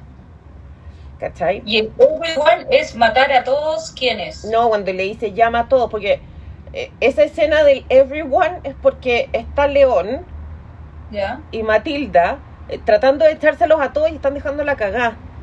Entonces llega el weón y como que se, se, se empieza a desesperar y le dice al resto Ya. de los agentes llama a todos. Y un weón le dice, ¿a qué te refieres con todos? Everyone. Cáchate, esa película yo no la he visto, pero conozco perfecto ese gif. es muy bueno. Entonces sí, es una película que es controversial, pero yo, yo no lo, no lo, porque han dicho que es una peli que es como una apología a la pedofilia, yo no la veo así. Es relaciones de gente que tú decís sola, pues. Claro, hay gente sola que se encuentra, y yo creo que se cumple, porque de hecho entre ellos no pasa nada. O sea, no, no, no, no, no tienen ningún encuentro como sexual, digamos. Eh,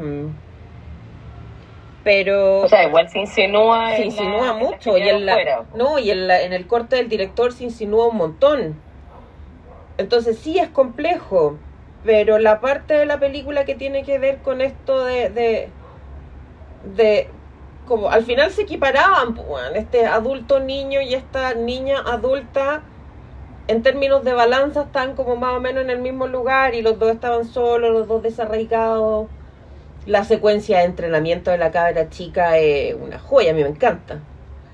Cuando la están entrenando para transformarse en sicario. Claro. Y Bueno, y te enseñan la- las reglas, pues ahí viene la regla, no se matan ni niños ni mujeres. Y te enseñan que cuando, el- cuando tú partes del sicariato tienes que partir con armas que sean de, de largo alcance porque tienes que, si tú eres un principiante, empiezas a matar de lejos. Ya cuando te transformas en profesional puedes ocupar cuchillo. ¿Cachai? Y, y el look de la Natalie Portman es más icónico que la chuta. Sí, po. Mm. Es reconocible en todas partes, pero a mí ¿Ese fue el primer papel de la Natalie Portman? creo que sí. Creo que sí. Oye, se veía más chica. Eran chicas, po. Era Sí. súper, súper chica. Qué debutar en esa weá, ¿eh? Una cosa menor. Era muy, muy chica. De hecho, sí. Imagínate que la película es del 94. Su, espérate, aquí estoy Natalie Portman. Quiero Su primera peli- Efectivamente es su primera película.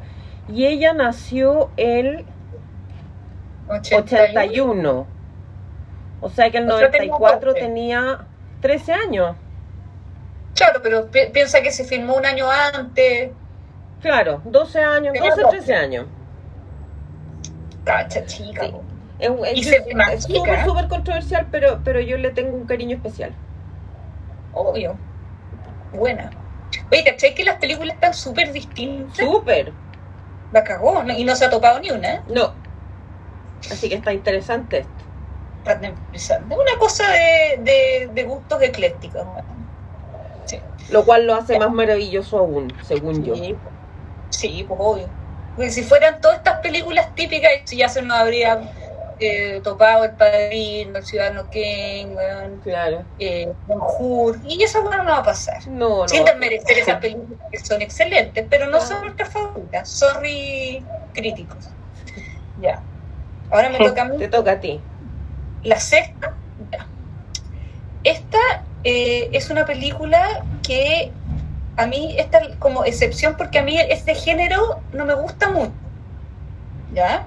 Ya. Es una película del 91 que yo la fui a ver el cine. A mí me voló la, la mente, me explotó todo, no sé qué. Ese día yo no pude dormir, tuve que ir a decirle a mis papás si podía dormir como al lado de ellos, como en el suelo, por Ya. cagarse, cagarme de susto. Y yo tenía, en 91 tenía 14, o sea, ya no era una persona un poco mayor para tener ese tipo de reacciones en la noche. Eh, es una película que, según yo, son los mejores efectos especiales relacionados con la época. Y a la vez, yo creo que hay pocas películas que se vean tan reales los efectos especiales. Tiene una música increíble, una banda sonora increíble, tiene una cantidad de frases icónicas. Eh, ya, Terminator 2. Uy, qué Muy buena película.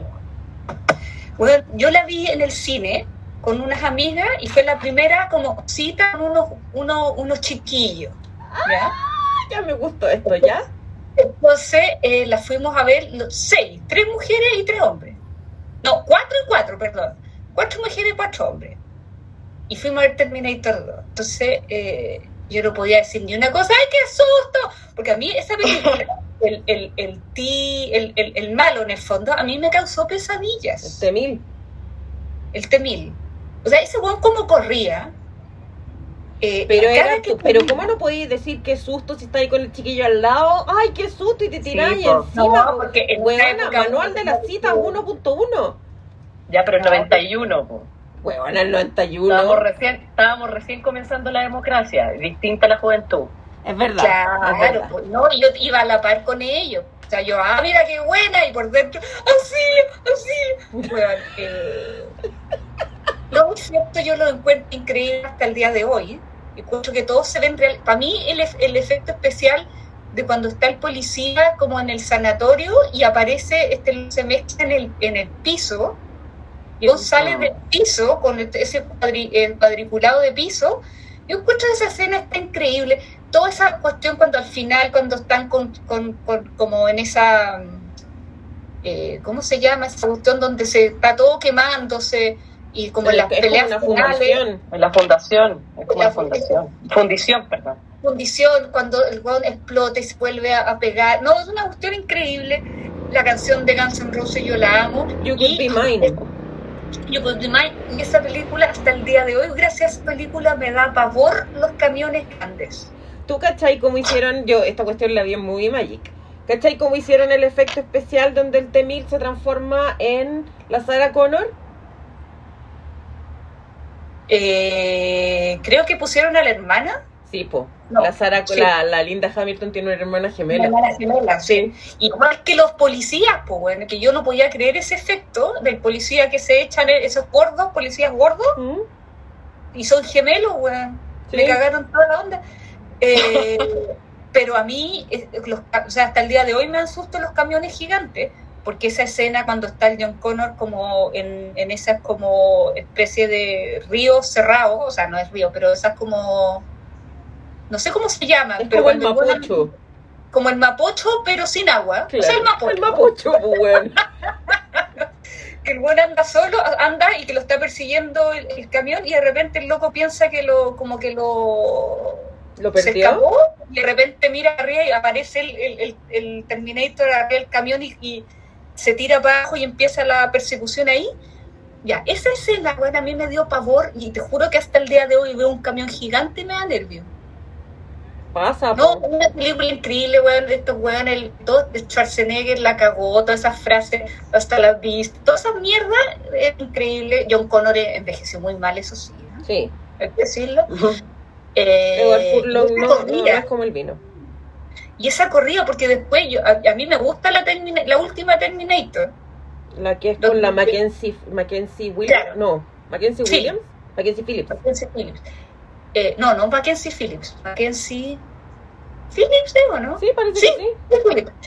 Eh, esa película a mí me gusta y todo, pero se cacha mucho el efecto y se cacha que este loco es un Terminator. En cambio, el Terminator de, policía Terminator en el fondo, yo lo encuentro tan real, el one corre real. Eh, no es un weón así que te intimida, o sea, tú, tú, tú podías estar al lado de él en una en un tumulto, no así con Schwarzenegger, pues, weón. O sea, Schwarzenegger, el weón va a comprar fruta y yo me cago, weón. O sea, Claro. un weón así y yo me corro. En cambio, el otro era un weón normal, eh, que no hace, o sea, claro, independiente que se derrite, weón, pero Es si un weón normal. Se derrite y se puede transformar en cualquier weá, pero es un weón normal. ¿Qué no se le ha derretido a alguien al lado? Claro. Está Eh, muy estándar. Pero. A la no, Dorothy, partiendo por Dorothy. Claro. Me derrito. Me derrito. Cam- eh, no, weón. Y, esa- y ese tipo de películas a mí generalmente no me gustan. E- Ese género como de ciencia ficción, de weón así, no me gusta, pero esta película yo la tengo en mi corazón, Muy la bien. tengo, en, la tengo en 4K y si sale un formato más dubi dubi lo voy a tener. Y, y sí, la amo. Y es una de las películas, hay que que hay, películas que tú la veís cuando la dan, da lo mismo en tus circunstancias en que estés la veís. Sí, sí. Ya, estar viajando en un bus, la ponen y ahí está uno pegado. Claro, no, y yo he dejado de hacer cosas porque están dando Terminator en la tele. Terminator claro. en la tele. Y eso que uno la tiene ahí, pero la están dando en la tele y hay que verla. Hay que verla, hay que verla, sí. Sí. Sería mi número 6. Vamos, Luisa. Ya, mi número 6 es The Craft, pero Sí. no la nueva, sino la del No, 96. evidentemente que la nueva no es. No he visto de más. Pero de acuerdo a las críticas, parece que eh, no sería de mi agrado, para no decir que no es buena porque no lo sé. Así que The Craft me encanta. eh, el tema de la Wicca a mí siempre me ha gustado. Eh, no sé si es por The Craft. Ahora parece que estoy dándome cuenta que por The Craft me interesa la Wicca. Bueno, en fin, no importa. Eh, la música es, puta, es como el ejemplo de, lo- de la segunda mitad de los 90, la música Bueno, alternativa. The Craft es los 90 en resumen. Es una de los 90 para mí, pero sí, sí. eh, y además que me gusta porque como que no había visto yo nunca, por lo menos, no, por lo menos no recuerdo que había visto como cuatro, va, encima que eran como de la edad de uno, cuando Sí. salió me acuerdo, que eran como la edad de uno, y las miras eran power, y había todo un tema detrás que no era solamente así como hacer magia, así como a tontas y a locas, sino que también tenía que ver con, como, con principios como válidos, ¿cachai? Como que era muy verosímil. Eh, eso, eso me gusta de, de Craft, A mí me gustó harto. Jóvenes Brujas, Es más, yo cuando, ¿cuándo salió The Craft? 96. El 96 yo tenía 13 años. Para ese Halloween, con tres amigas más, nos disfrazamos de las brujas. Que era básicamente la ropa que usábamos, weón. Y Claro. andábamos las cuatro, weón, hueveando. ¿Y, y cuál te tocaba a ti? ¿Tú cuál eres? Yo era la Neve Campbell. Ah, Ah, porque ahí la, la, la, la, la, la poderosa- pelusa era la mala. Claro. Ahí la cabrona del grupo era la esa. po. Claro. La O sea, me refiero a tu grupo de amigas era la. Sí, po. No, yo era la piola. Ya. Además que eso, se- esa, me acuerdo que esa película cuando la vieron ya todos en el colegio teníamos cable, por lo menos la mayoría del curso, eh, porque no todos tenían cable en esa época, pero por si acaso para las personas que son más jóvenes, eh, que Claro. nacieron con cable y o plataformas, pero en esa época no era muy masivo el cable. No, po. Y cuando salió esa, y la típica, la típica que la daban en el HBO el día domingo, daban un gran estreno. Sí, po. Y era Ah, sí. esa de Craft. Y el lunes llegamos así, todas vueltas locas. Tarara. Sí. Entonces era, fue, yo creo que fue una película generacional femenina buena, encuentro. Sí, Como Power, ¿cachai? Y además que absolutamente. usaban, eran de colegio monja, como que estaba todo, no sé, por lo menos nosotros, en el, en el- nosotras, en el, en el- como en los grupos que yo me movía, claro, pues como que causó, causó impacto, me acuerdo. Bueno, sé. Absolutamente. Hace poco, o sea, no hace poco, hará 10 años, hubo una versión masculina esa cuestión que es como el orto, que se The llama The Coven. The Covenant. Es muy mala. Es como No la vi, parece. O si la vi, la olvidé, perdón. Lo único Sí, que tiene esa película es una canción de The Killing Joke. Sería lo único rescatable. Claro. Ordinaria la película, bueno. Mala, mala, mala, mala, como pegarle a la mamá. Mm. Igual tenía como su elenco de pendejos. Sale el. El Winter Soldier, po. Sí, po. El Winter El Soldier Sebastián era el malo. Era el malo. Ah, ya me Y- estoy acordando de la película. Sí, pues, Ahora sale- que dijiste el actor. Sí, pues y sale el, el weón que es, ahora es protagonista de una serie que se llama The Expanse. También sale ese weón. Ah, ya, Eh, ya me pillaste. está el, el Taylor Heat, no Taylor.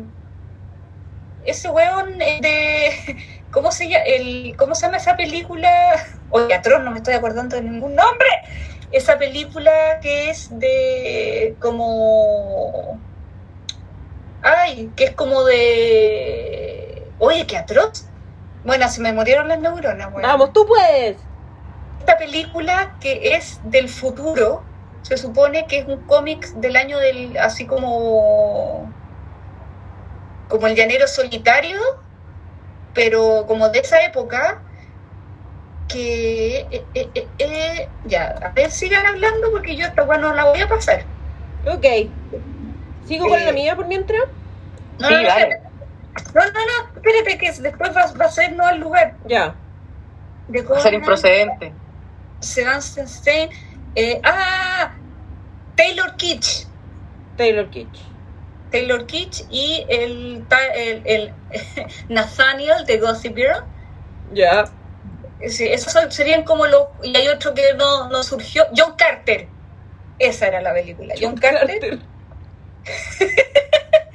eh, sí, te- o sea, como que tuvo elenco de pendejos que después surgieran, Claro. pero la película no. Y de hecho una amiga me la regaló para el cumpleaños en DVD, yo no basándose en que no sé, bueno, en caliente, no sé. Claro. Pero fue como, ah, gracias, y la tengo ahí, Todavía no tengo- la abro. claro, ahí, está, Claro. por si alguien la quiere, digamos. Claro. La regalo por si algún algún, ¿Algún oyente? me- me contacta por interno y yo se la Se regalo. la No sé mandamos. Mira el primer regalo del café Pandora. El primero que diga yo se la se regala y es con subtítulo en español. Mira tú. Así que el primero que se contacte se va la película. Ya, ahora te toca a ti. Ya. Mi sexta película es Trampa. Porque en el fondo son tres películas. Pero no es que sea una trilogía. Es que esta película la han hecho tres veces. Ah, ya. Romeo y Julieta. No. No, ya dale.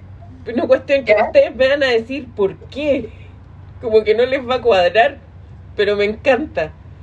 ¿Cuál? Los siete magníficos. Ay, pero es que es buena la trama.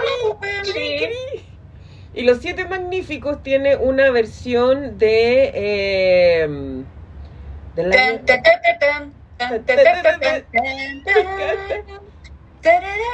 Hoy me sé la canción. Pero la última versión es la de Antoine Fuqua.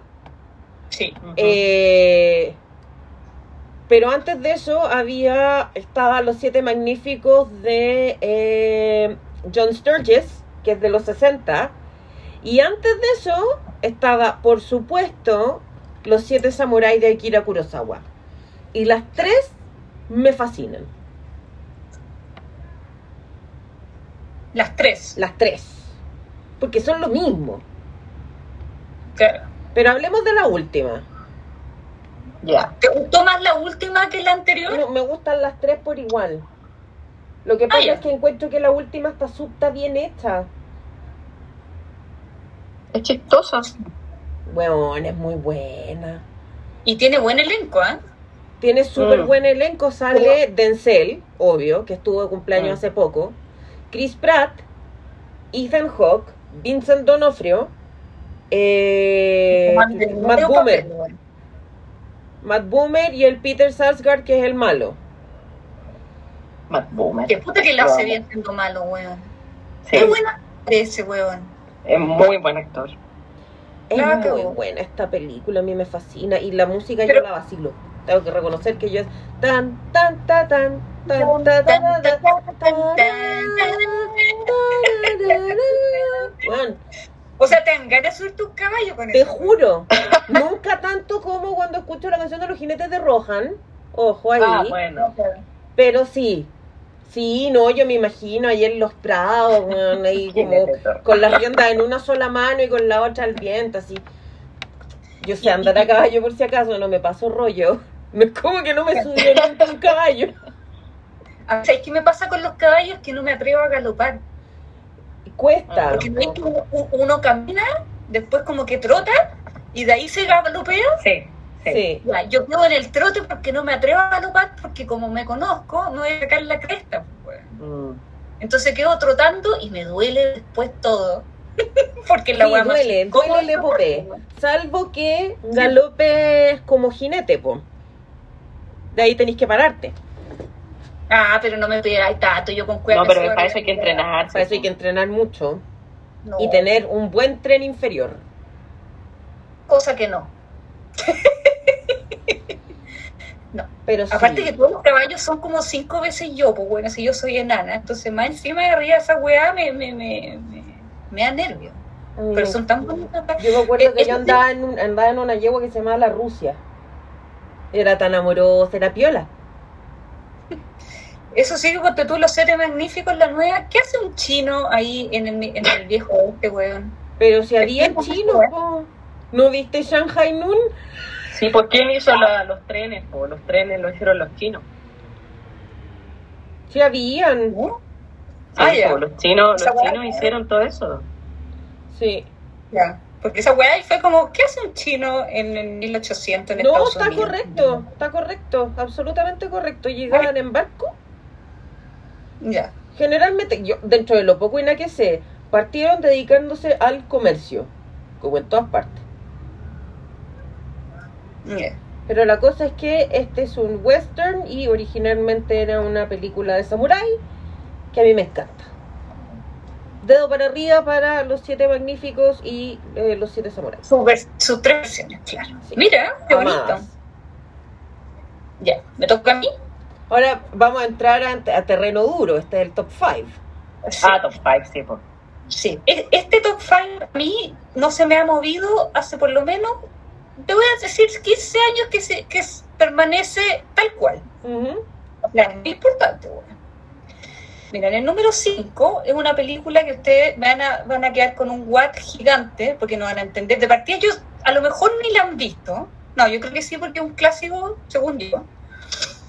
Es una comedia del año 82, que es como la típica comedia ochentera, pero inteligente. Eh, así no sale ningún joven, digamos, es una wea como. No es un. Eh, comedia así tipo Tom Hanks, ¿cachai? Una comedia de adulto, eh, con una tra o sea, con un con una trama simple, pero igual tiene su cosa atrás, ganadora del Oscar, que para mí este actor debería, o sea, por este papel debería habérselo ganado y no se lo ganó, una de mis injusticias de la vida.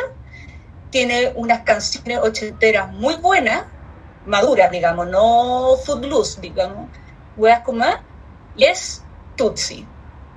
Oh, Muy buena película. Qué buena película. Película como que marca la infancia esa película para mí. Dime si Dustin Hoffman no debería haber ganado el Oscar, weón, como Dorothy Sí. Michaels. Sí. Totalmente. Yo cuando yo la, yo la vi de chica no podía creer esta wea que un hombre se puede disfrazar de mujer, Claro. que más encima lo hueven por fea, Claro. Mm, que tiene una música increíble, las canciones lentas son maravillosas. Eh, igual hay una controversia porque en el fondo el weón eh, era una frustración de ese pobre actor que no podía conseguir papeles hasta que se tuvo que disfrazar de mujer. Mm. Eh, el weón enamorado de una mina, wea heavy, después el papá de la mina se enamoraba de él. Sali- había un Bill Murray muy joven que era más Mm. mega la cresta. Eh, a mí el Sidney Pollack me encanta ese, ese weón como actor y como director. Eh, amo esa película y es simple pero es muy inteligente y termina tan bien porque como termina como que conociéndose de nuevo los dos y él le pide si le puede prestar la ropa mm. porque te gusta la camisa. Bueno, amo esa película y, y- y, bueno, cuando digo que amo esa película todo el mundo me mira como, ¿what? Y bueno, y, y, obvia- y el, eh, Dustin Hoffman no se ganó el Oscar porque estaba eh, Gandhi, es entendible. Pero, pero la amo y va a estar siempre en mi corazón. Buena película. Sí. Te apoyo mil por ciento. Sí. Luisa, te toca. Ya, las mías son el número 5. Ah, ya, me puse nervioso. Es eh, la trilogía del Señor de los Anillos. ¡Oh! Y si bien hemos hablado demasiado en este podcast, y yo creo que todo el mundo, o por lo menos el 99,9% de las personas han visto eh, El Señor de los Anillos, y, eh, ah, y cuando me refiero al Señor de los Anillos, en realidad también incluyo el Hobbit. Yo sé que la mayoría no le gustó el Hobbit, pero a mí sí me gustó.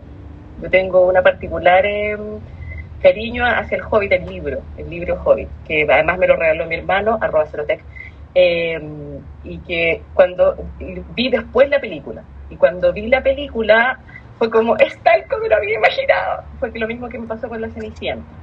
Ya. Entonces, eh, bueno, pero en fin, todos sabemos que el señor Tolkien era muy buen descriptor. Así que me gusta, me gusta muchísimo. Eh, es una película de esas que fui al cine. Yo yo no soy así tan fan de ir al cine, no, no me gusta, no me gustaba, nunca me ha gustado mucho ir al cine, pero, pero yo fui a ver El Señor del Anillo, El Retorno del Rey, al preestreno. En, Ah. el, en el cine Hoyts de la Reina. No fui disfrazada, obvio. Eh, Mm. había mucha gente disfrazada. No, ya, tengo mis límites, tengo mi dignidad ya. Eh, había Yo mucha no. gente disfrazada. Bueno, el novio Shea. Eh, y eh, me acuerdo que había una fila así que era todo, el, todo el- yo igual llegué temprano, así que afortunadamente no quedaba fuera del cine, pero había mucha gente, después se hizo un acto, había gente disfrazada de Legolas, pero cuando digo disfrazada de Legolas digo con peluca, o sea, no solamente con un, ar- un arco, no, no, así como full compromiso con la causa, Eh, gente leyendo el libro afuera, lo cual me pareció extraño, así como calentando materia. Calentando la materia. Como, ¿por qué? Claro. ¿qué, no qué le- queréis saber ahora a media hora Claro. de la película? ¿Qué queréis Para que no le den spoiler. no te, claro, es como que te- te- te- hay algún problema y recuerdo que eh, en, el- en la parte cuando Legolas mata a los olifantes, o a un olifante, no me acuerdo, esa fue una escena que toda la sala aplaudió así, ¡ah! Bueno, voy a decir, se volvió la Sí.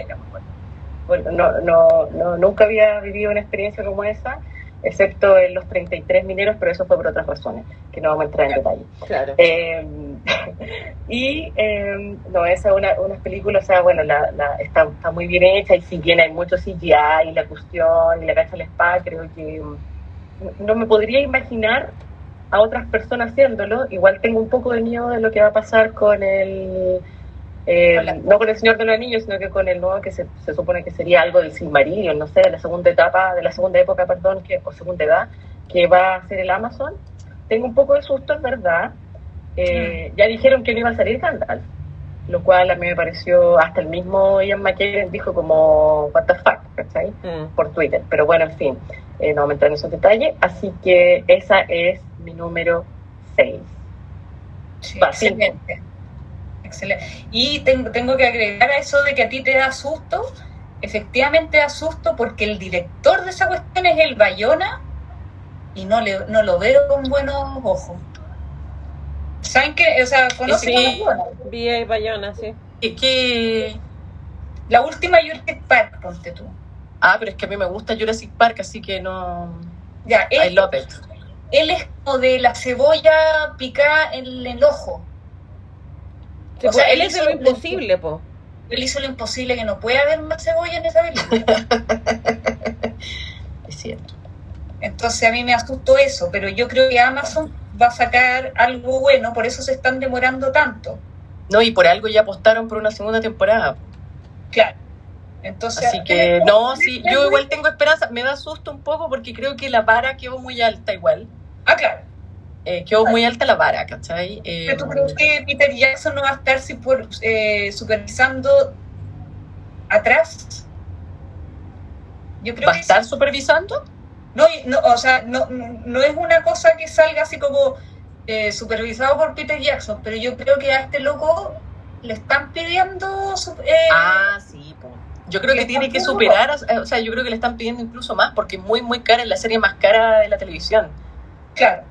Que siempre se van superando, porque me acuerdo que antes decía, bueno, era Juego de Tronos, antes era Roma, que era la más cara, no sé qué, bla, bla, bla. Entonces cada vez se van superando. Yo no quiero ni saber cuánto llevamos a esta altura, pero bueno, en fin. Pero bueno, esa es mi número 5. Muy bien. ¿Sigo yo? Sí. Ya, yo debo reconocer que esta película en su minuto me dejó sin hablar por días. Y eso es bien raro. ¿Qué, qué, qué, qué quieres decir con eso? No te lo mandó a decir con nadie, como dice mi mamá. Claro. Ya. Ya, dale. Y Bueno, me- las amigas siempre tienen que ser brutalmente honestas. brutalmente honesta. Brutal, brutal. Yo cuento con su brutalidad, chiquillas, las quiero. Dale, se continúa. El motivo por el cual estuve callada como tres días es porque cometí la torpeza. O sea, no torpeza, pero era una cuestión que yo hacía cuando era chica. Y es que yo llegué a medir lo que mido hoy como a los 11 años. Por ende, a mí dejaron de pedirme carné en el cine como a los 12. Ya. Esta película era para mayores de 18, yo tenía 13 cuando se estrenó y fui a verla.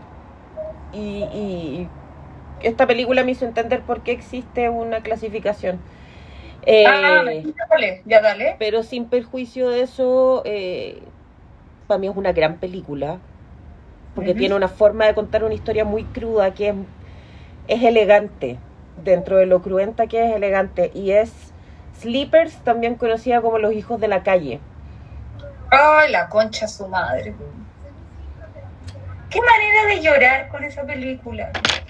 Pero dime si no es elegante. Porque la película, bueno, para los que no la han visto, la película cuenta la historia de cuatro cabros chicos que por razones que no voy a contar por si la quieren ver, terminan en un reformatorio y en el reformatorio son abusados por los guardias. La película en ningún minuto muestra escenas de abuso. Pero a uno le queda clarísimo que lo están abusando. La forma que tienen de contarla, yo creo que te impacta tanto o más que si tú vieras, tú, tú vieras di- directamente la escena del abuso. Eh, creo que, no sé, bueno, es de Barry Levinson, está protagonizada por, bueno, los niños que después se transforman en adultos, porque es la historia de qué pasa con, con estos adultos que quedaron en esto. Son Jason Patrick, Brad Pitt, Oh, Billy Crudup y Ron Oh. Elder. Y además actúa Robert De Niro como un cura, actúa Kevin Bacon, que era uno de los guardias de ese reformatorio, y de- eh, Dustin Hoffman, que es un abogado, y eh, Vittorio Gassman, que era como un jefe de la mafia del, del lugar donde vivían, porque vivían en un sector de Nueva York que se llamaba eh, Hell's Kitchen. Mm. Y que creo que todavía se llama Hell's Kitchen, no lo sé. Sí, donde tiene entre paréntesis la donde es Cake Boss. Por los que Claro. tienen y ven esa, esa, ese reality de ese programa de Discovery Home and Health del, del, de la hostelería, Claro. Hell Kitchen. Y también sale la Mini Driver, que era amiga de este grupo de, de jóvenes. también un- una tremenda película. Aparte salía uno de los... eh, Brad Pitt, el personaje que hacía Brad Pitt cuando chico era Brad Renfro. ¿Se acuerdan de Brad Renfro? Sí, po. Ya. una de las víctimas de Brian Singer. Claro. Eh, muy buen cast. Era, claro, tú, tú- imposible pensar que, que no era Brad Pitt cuando chico. po. Sí, esa película yo la vi en el cine también, no a los 14, más grande. Eh, y yo me acuerdo que la fui a ver con mis papás y mi mamá lloraba toda la película porque el Ran- Brad Renfro era igual a un primo mío. ¿Ya? Entonces, cuando pasaba todo lo que pasaba, mi mamá lloraba y decía, "Es igual al loca, weón! Entonces él tenía más, sus- más, más pena porque era igual a mi primo y ella se imaginaba como señora que era, no podía separar las cosas, y le están haciendo eso a mi primo. Claro. Yo creo que la fui a ver sola, weón. A los 13.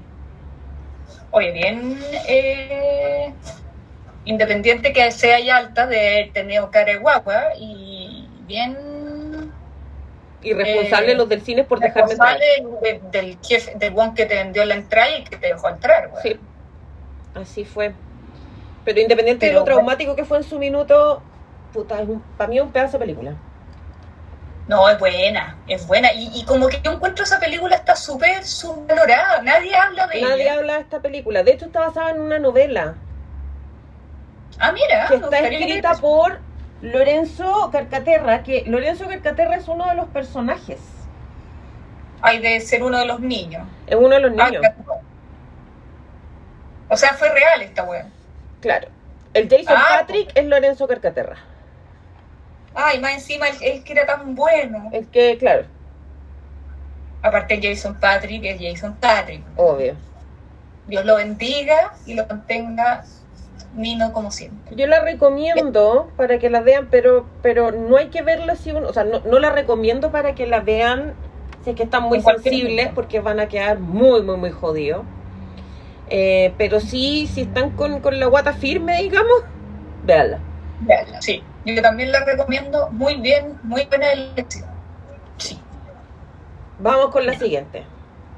Ya, la cuarta es una película del 89 que yo encuentro que es bien, bien, eh, la han agarrado harto para el hueveo, cosa que a mí me indigna. ¿Ya?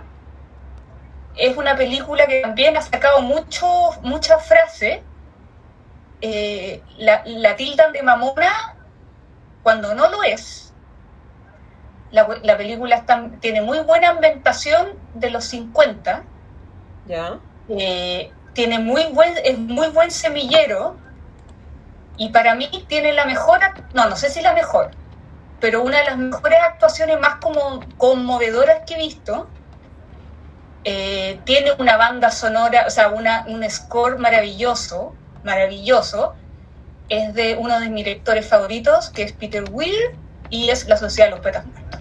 Ah. Buena peli. es Y a mí me la pintan de mamona y yo me indigno, me indigno que empiezan a huevear, esa la huevearon hasta en Friends.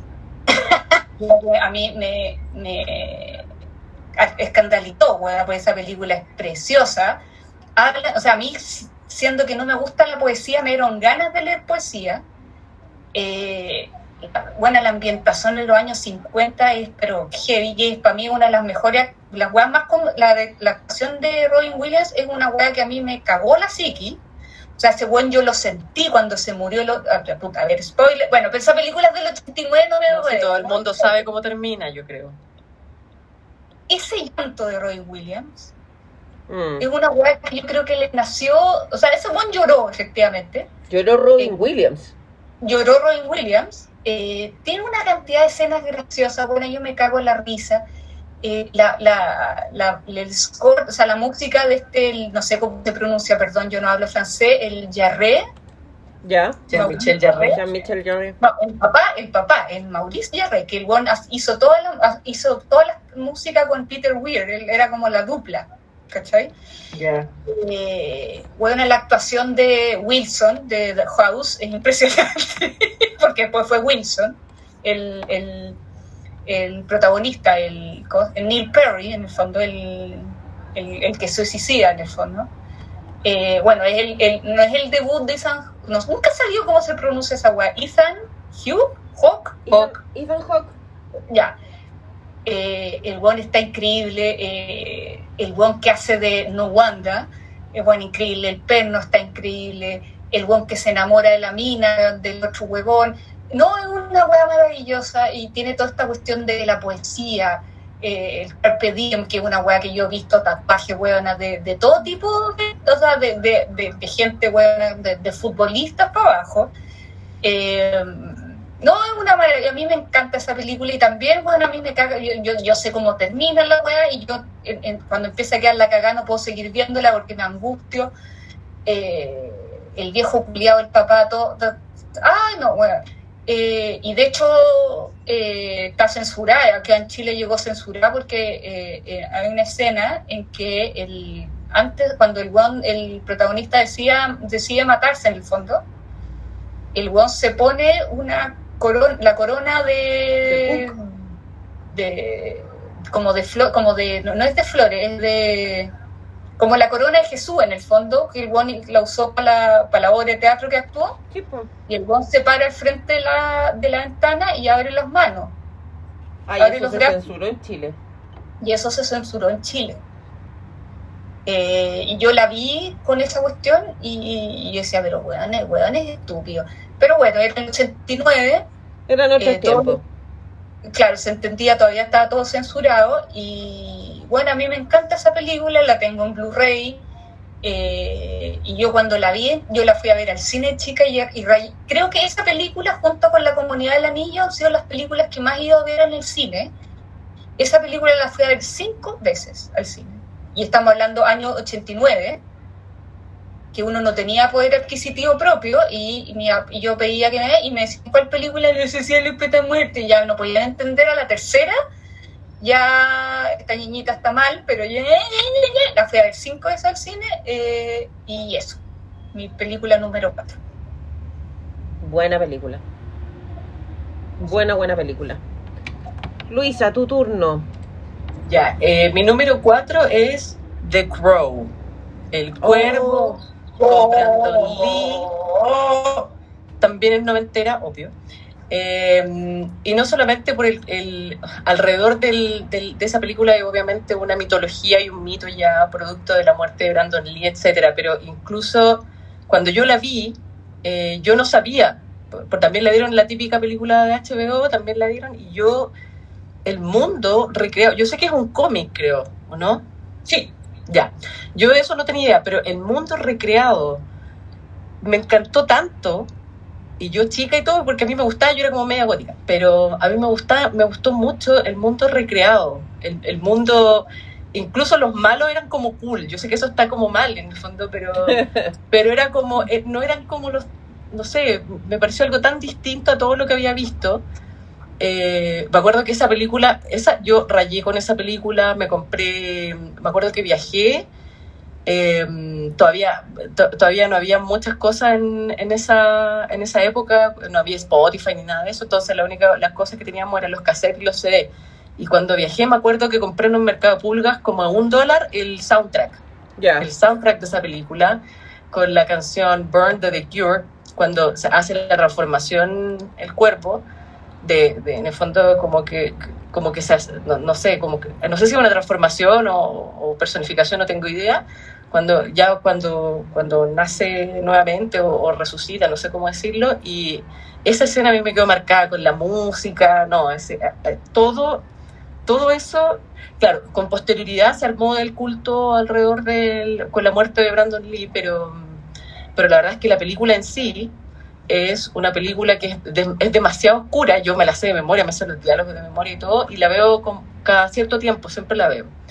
Veo esa junto con otras también me me dark que, que me gustan.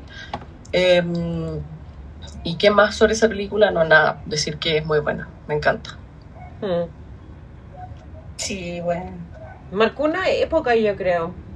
Sí, además que, pucha, no sé, para los que a, a nos gustó como esa época como alternativa, post-grunge, los que ya veníamos del grunge, post-grunge, como que marca, era como lo visual, como que resumía visualmente nuestra generación, creo yo. O sea, por lo menos para mí, ¿cachai? Mm. Eh, así que para mí esa, esa película fue, fue... A lo mejor la trama no es oh, la gran wea, ¿cachai? Ya no sé, no es muy profunda, no, tengo no tengo idea, no sé. Pero sí ese mundo recreado como tan dark, de- incluso dentro de ese mundo habían cosas como bellas, como la relación con la niñita, la mamá cuando sale de la... cuando le dice madre es Dios a los ojos de los niños y le, y le saca la, la heroína del, del, del brazo. Son cosas que a, a mí me quedaron muy marcadas y dentro incluso de esa como oscuridad habían cosas como bonitas, habían, habían temas lindos. Entonces, mm, esa, esa es mi número 4.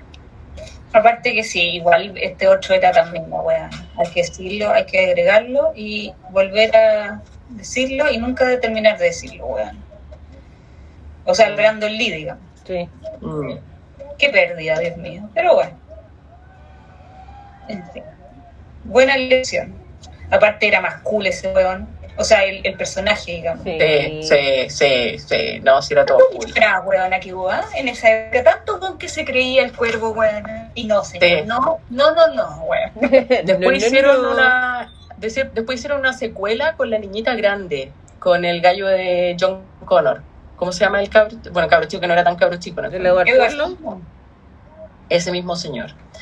Eh, y no fue muy buena, debo decir, o por lo menos a mí no me gustó para ser más, más justa. Eh, era mucho más película como de tele, que no, no tenía como la misma...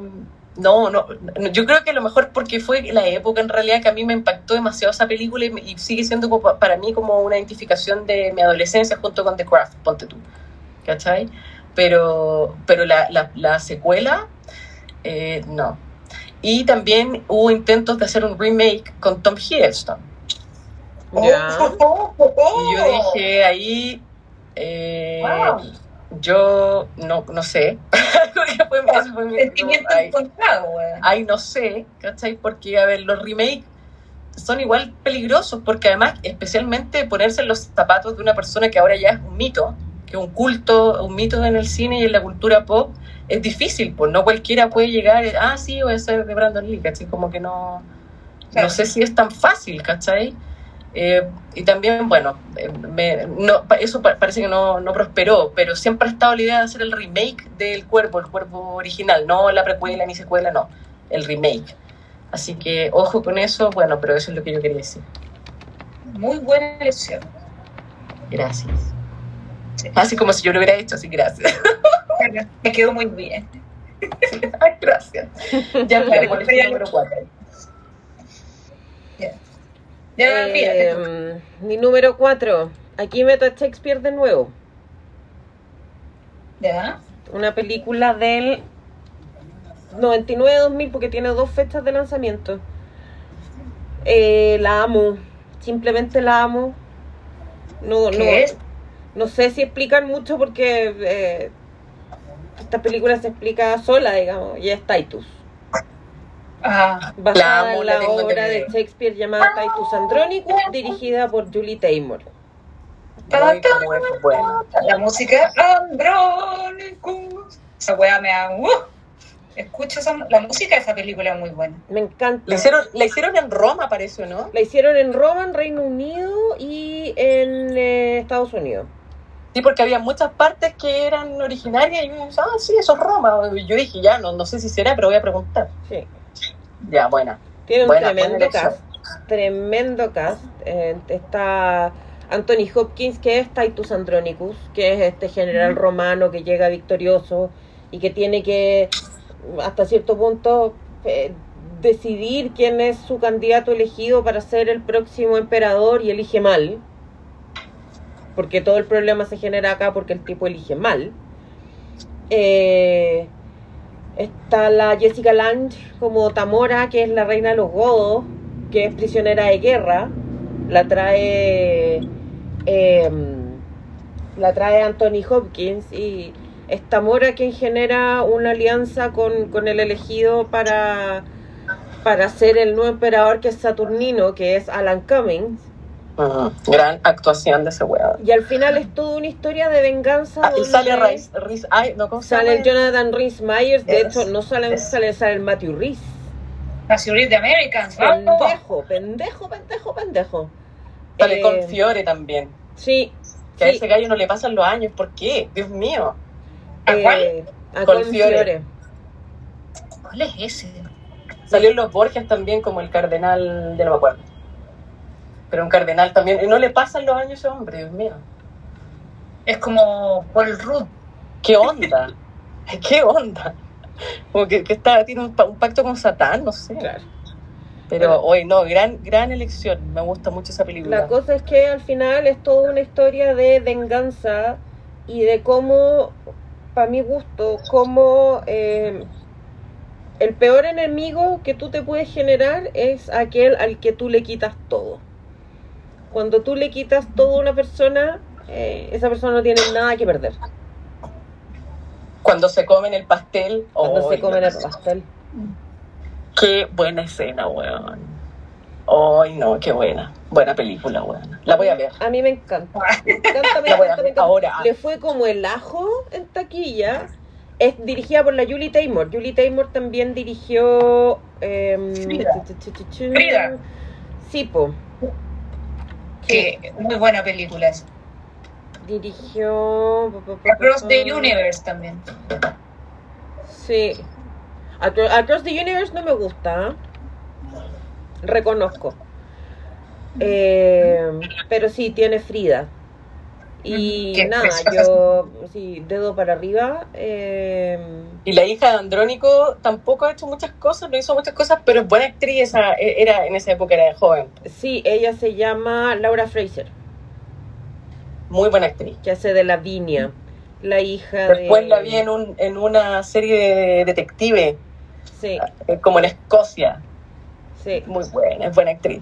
De hecho, Bueno, ella, ella. ¿se acuerdan de Corazón de Caballero? Sí, ella la era Herrera. uno de los, de los que andaba con el... Era la Herrera. Era la Era la Herrera. Herrera. Era la Exactamente. Herrera. Herrera que Sí, hizo como el güey. signo de Nike. Mira qué buena esa película, güey. Ahí sale James Purefoy como el príncipe negro. Oh, James Purefoy. Oh. Sí, a mí no se ve. Ya, bueno, perdón. Esa es mi Amo, número 4. amo, amo tu número 4. Titus Andronicus, dedo para arriba, véanla si quieren. A los que les gustan ese tipo de películas, porque no, no es para todo el mundo, reconozco. Sí, es- es- no, es, no es la típica, es un poco rara. No, miren, a ver, Es si como les puedo dar una referencia, si les gusta la ópera, véanla. Exacto. Sí. Es como la onda de la tempestad, como de ese estilo de Shakespeare, como Sí. más denso. Sí, es bien densita, pero a mí me encanta. Es densa y, y no, y no se cuenta bien, como por ejemplo Brana que cuenta bien Shakespeare, ponte tú, o David Tennant que también cuenta bien Shakespeare. Claro. Pero acá es como más visual, como decís tú. eh, eh, De hecho, es muy visual, tiene como todo un rollo. Es Sí, súper divertido sí. porque lo, lo, lo. Es casi como. ¿Cómo explicarlo? No sé, el ejército no, no es de época. En No. términos de vestuario, el vestuario No. es como muy. no la rompió, es casi alternativa. Bauhaus, según yo. Es como, es muy alternativa, una película Sí. alternativa, muy- no, una joya. A una mí me encanta. Sí, buena. Vamos con el top 3. Top Aquí ya tres. entramos a tierra derecha. Ya. Ya, aquí. Esta película, yo, bueno, todos, obviamente todos aman de sus 10 películas, pero esta película, eh, yo no lo voy a creer cuando la vi. Eh, yo, el director lo encontraba seco, pero con esta weá a mí me voló la cabeza. Eh, hizo que yo me, me, me, me- me- vistiera como el- la protagonista de la película ¿Ya? creyéndome en la protagonista, siendo que no, o sea, guau, qué pena, qué pena, qué pena. Eh, una, una, una, una, una coordinación de peleas que no puedes creer, una weá de gore que la cagó, eh, cool a cagar, eh, una banda sonora maravillosa, eh, y es Kill Bill volumen 1. ¿Te pusiste el buzo amarillo? ¿Ah? ¿Te pusiste el buzo amarillo? Yo lo, me lo mandé a hacer, Me estás hueveando. lo tengo. Todavía No me lo tenía. Uma Thurman a cuenta, weona, pero lo tengo. Eh, yo no podía, porque a mí ese, bueno, yo no cachaba nada del cine oriental, de todas estas weas Bruce Lee, para mí era, ya conocía a Bruce Lee, pero yo nunca caché ni una película de Bruce Lee, Nunca viste Enter the Dragon, ponte. nada, ni una wea, yo veía esas- cuestiones que daban alargadas en el, en el, en el en TVN de la época, en Canal 7, que eran como estas películas que alargaban porque las, las apretaban a la mala, Claro. para que, para que cupieran en la televisión, eh, no en sé el cómo formato de la tele. ¿cachai? Entonces yo vi una weá alargada, unas peleas, no sé qué. Esta, cuest- esta cuestión cuando yo vi la pelea que tenía la Uma Thurman con los todos estos chinos, weón, en el restaurante. 88. Bueno, yo no podía creer esa weá. Yo la fui a ver al cine como ya una película de Tarantino que a mí me había gustado Pulp Fiction. Entonces yo fui a ver la película Pulp del one de Pulp Fiction y bueno, y veo esta weá y yo ca- casi me muero con esta película. Bueno, la terminé de ver y compré entrada para ir a verla de nuevo al día siguiente. No está ahí. No. Buena la banda sonora, hace, este weón hace que las weas más ordinarias, hasta que en Miami son ordinarias, las weas funcionen. Eh, to- todas estas pel- bueno, la- lo- to- todo, todo, todo, bueno, todo, yo quería todo, yo quería comprarme ese llave, quería tener el van que tenía ella, Pussy Wagon. Eh, esa weá la quería, yo me puta, estuve buscando en todas partes ese llavero. Eh, la- voló ya- la cabeza. me voló la cabeza porque yo, ese tipo de películas yo no las conocía. ¿Cachai? Y esa mucha con esos esa, ese gore, yo si no podía creer, bueno, salieron volando todas, todas esas cabezas. Cualquier tripa. Una cosa que me, a mí me, me, me, voló la Imagínate, me mandé a hacer ese, ese buzo, pues, weón. Todavía lo tení. Yo quiero verlo. Sí, o sea, claramente en una versión más eh, modesta, digamos, pero es un busto amarillo con la línea negra, a- a- a- no, no sé cómo me quedará en este minuto, ¿ah? pero bueno, y tengo hasta una katana, bueno, yo, si ese era mi disfraz, amista, yo, yo, yo me vestía de, de bride. De Beatrix Guido. Sí, y, y la segunda debo reconocer que no me gustó tanto, Mm, debo reconocerlo, o sea, igual las tengo en las dos, y, pero yo las separo, o sea, yo para mí es Kill Bill volumen 1 la que me, me gusta, me gusta, y que la que me repito y me repito y me repito y me repito, y, y la música, la weá calza tan bien, es tan cool esa weá, no, una, una maravilla. Así que número 3, Kill Bill volumen 1, lo tengo que... para arriba. 1. Dedo para arriba. Luisa. Ya. Ya, mi número 3 es Persuasión. Pero no la versión del 2004, sino la versión del 95 con el Ciaran Hinz y la Amanda Ruth, que en esa época tenían como una tropa de, de actuación, no, tenían, tiene un nombre, no me acuerdo, pero, pero que se- eh, eh, pasó del teatro a, a la película. Y esa película también la vi en HBO. Y yo creo que esa película pasó muy desapercibida Súper. muy desapercibida, es muy peor, es tan buena, tan buena, yo, esa, esa parte de, de que, de la recreación en Bath y todo eso, el- lo típico de Jane Austen, Ujú. eh, las historias de Jane Austen, a mí, yo igual leí Persuasión también, no me gustó tanto el libro, pero sí la película, la película a mí esa, eh, me voló la cabeza también. Es muy, muy buena, es una película que no es eh, arrogante, ¿cachai? No es tan colorinche como, por ejemplo, Orgullo y Prejuicio con Matthew McFadden. Mm. Es una película muy piola, muy piola, es muy cercana, es muy cercana como a la realidad, eh, eh, los, bueno, los parajes ingleses maravillosos, las conversaciones, los diálogos, eh, cuando llega, cuando llega la, la marquesa y, la, y la Amanda Ruth, el personaje que hace la Amanda Ruth, quiere ir a visitar a una señora Smith.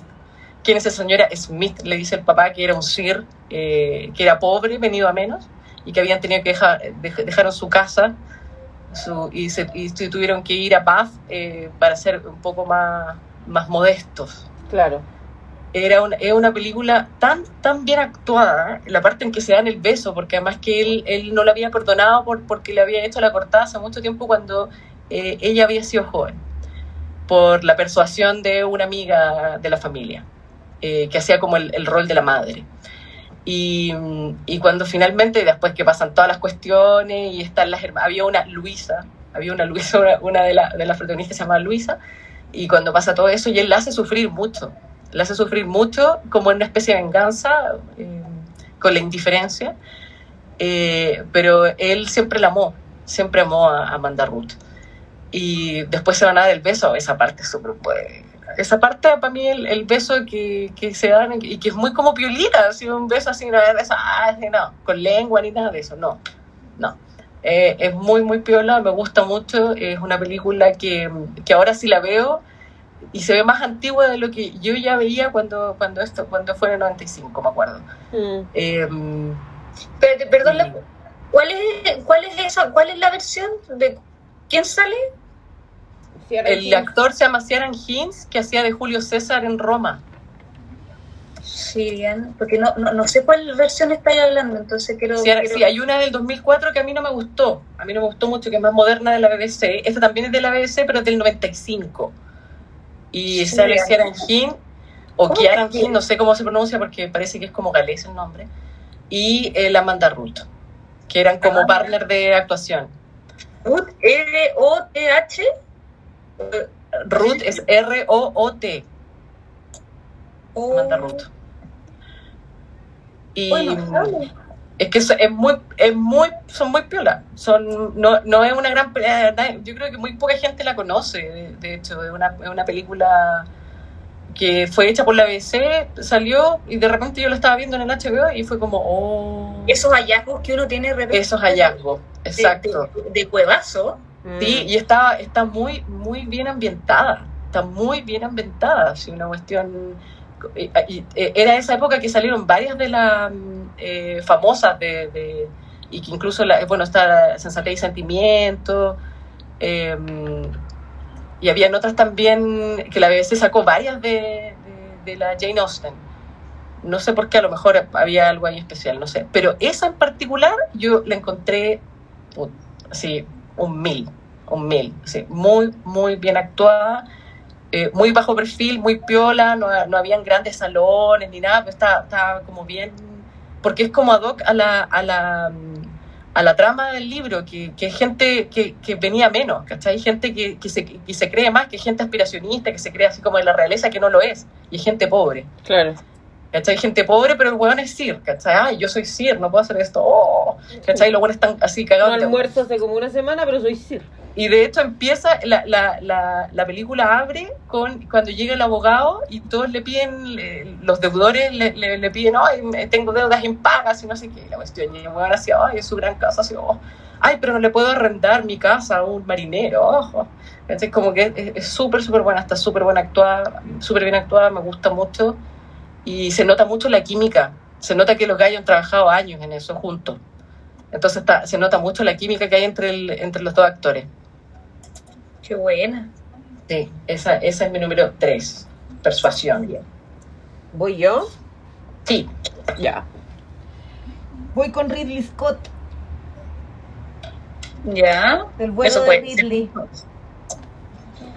Em, película del 2015 que combina dos cosas Ay, que me encantan. Una es la ciencia y la otra es la esperanza. ¡De Marchan! Ah. Me encanta de Marchan, cómo cultivaba sus papitas.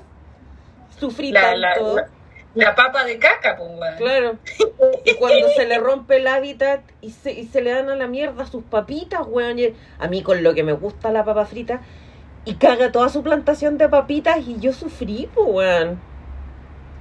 Pero me encanta esa película, no sé, es, es de esas películas que a mí me generan esperanza, weón. Cuando tení... Todo juega en tu contra. Y el tipo lo soluciona con ciencia. Yo dije, weón, weón, te quiero. Buena onda. No tengo mucho más que decir porque la película no es particularmente profunda. Pero sí a mí me genera una sensación como de, de puta, de esperanza, weón. Y me y invierto emocionalmente en la película y cuando están esperando que, que cuando está todo el mundo viendo la transmisión de la NASA y esperando que Ah, funcione, sí. weón, yo me emociono cuando dicen, lo tenemos, ya. Weón, Sí, uno es parte de esa espera. Está, está en el Times Square. Sí, sí, absolutamente. Y me pasa cada vez que la veo y llevo, vamos, vamos ya para el 2022. Eh, la película salió en el 2015, llevo siete años viendo esta weá. Es que piensa cuando te sentís solo, piensa en ese pobre weón. po. Imagínate, po. Más encima solo escuchando música disco, weón. Solo en Marte escuchando música disco, plantando papas. Uy, Con se abono le acaba de el caca. ketchup. Se le acaba el ketchup, concha tu madre. Claro. ¿Y qué empieza a hacer? Le empieza a echar drogas. Le empieza a echar weas para el dolor. Bueno, eh, entendí también esa, esa angustia de que se te termine el ketchup, weón. La cago. Pero me, me hace feliz. Me hace muy feliz esta película. Bueno, y hay que agregar esa weá que pasaba que la gente buscaba al personaje en internet y alegaba que por qué lo tenían escondido. Claro, Porque pensaban que era una historia de la vida real. Madre. Weón, cosas que pasan en el planeta Tierra, pues weón. Claro, ¿Por qué cuando uno onda, eh, busca al personaje de Matt Damon, sale Matt Damon? ¿Tienen escondido ¿Cuánta plata se ha gastado Hollywood en rescatar a Matt Damon de alguna hueva? Pregúntome. Pero weón siempre se pierde. No, y en otros planetas, pues, weón. Claro. Está, está Interstellar también, pues. Claro, además encima. Porque el weón no se puede perder en, en- puta, en una selva, no. En Marte y en otro planeta que no conocemos. No sé, pues, ese weón va al supermercado y se pierde, pues weón. Aunque yo reconozco que yo he ido a uno de estos supermercados de herramientas, van a cachar al tiro cuál es. Es de estos de herramientas, pero que está enfocado en la decoración. Ya. ¿Lo cachan? Ya, pero di no. Ya, el homie. Yo me pierdo en el homie. No encuentro la salida. Pero esa weá es seguir el camino amarillo, pues weón. Pero bueno, es que para mí es como entrar a esos como como esas atracciones de carnaval de que ponen en el verano, esa la casa de los espejos. Weón, me pierdo en el homie. Me cuesta salir. Tengo que preguntar, ¿la salida dónde está? ¿Me puede llevar, por favor? Me da lo mismo que me miren con cara de bruta. Soy bruta, pero me pierdo en el homie. Salvando a la soldado Pía. Rescatando Claro. a la soldada Pía. Claro. La marciana. Aquí está. La- La marciana. de Martian. Ese es mi número ¿Cómo? 3. Misión rescate le pusieron acá. Misión rescate, weón. Claro. Eh, ya. ¿Me toca a mí? Sí. Número 2. Aquí es la, la primera coincidencia que tenemos. A ver. Yo puse una, una película que para mí es lejos la mejor película de presentación de personajes que hay. Ya. Eh, es parte, bueno, es parte de una trilogía. eh, es la que más me gusta de las tres.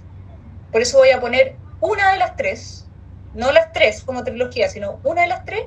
Porque bueno, eso y para mí es la parte, eh, como entre comillas, linda de la historia. Ya. Cuando todavía no se nos viene la cosa encima, cuando hay colores, cuando hay felicidad, eh, cuando hay unidad, cuando estamos todos juntos, que es la comunidad del anillo. Ah. Ya. Eh, sí, es- o sea, para mí las tres son lejos la, la- la mejor wea hecha, la mejor adaptación, eh, mejor eh, construcción de mundo, etcétera, etcétera, pero yo le tengo cariño, o sea, a mí las tres, a mí la que más me gusta es la comunidad del anillo, y es la que tengo en la lista, eh, porque la dura que yo no encuentro, o sea, para mí la presentación de personaje en esa wea es, pero precisa Impecable. impecable y, y es como la, la, la parte bonita de la historia. ¿Cachai? Y cuando empieza a quedar la cagada, la weá termina. Entonces, es como la película que yo más me repito de las tres, porque me deja, o sea, igual dependiente que tú caché que va a quedar la cagada, cuando empieza a quedar la cagada, la weá termina para la otra. Onda, en el fondo, hazte tu cargo, segunda. Dos torres, hazte cargo. Pero yo hasta el momento todavía hay, hay verde, todavía hay comida, todavía hay felicidad, hay unión, hay risas. eh, el mal está, pero por atrás todavía. eh, ¿Cachai? O sea, en el fondo es, es- es- es la felicidad esa película. Entonces, por eso yo voy a tener, tengo esa y es la, bueno, la que más me he repetido, es la, junto a la sociedad de los pueblos muertos, la que más he visto en el cine. Yo rayé la papa con esa película cuando, porque yo leí los libros, como ya les había contado, leí los libros en el colegio. Entonces yo ya sabía más o menos la historia y todo, y cuando dieron la película, era como a ti te pasó, Luisa, también, es tal cual lo que tú te imaginaste, porque Estás como lo imaginé. Sí, es bueno, es que todo el que no te deja no hacer eso. Porque sí no, no puedo interpretarlo. No puedo Claro, interpretarlo ni reimaginarlo. Sería otra weá. O sea, hasta, lo- hasta los, los personajes, las caras de los personajes coinciden. Entonces, eh, fue una maravilla verla, yo no lo podía creer, yo, yo, bueno, con mi fanatismo que yo ya lo mencioné con otras películas, y en general en la vida, yo soy como bien fanática de las cosas cuando me gustan. Eh, yo con esta ya, bueno, tengo hasta tatuajes de todo el que weón.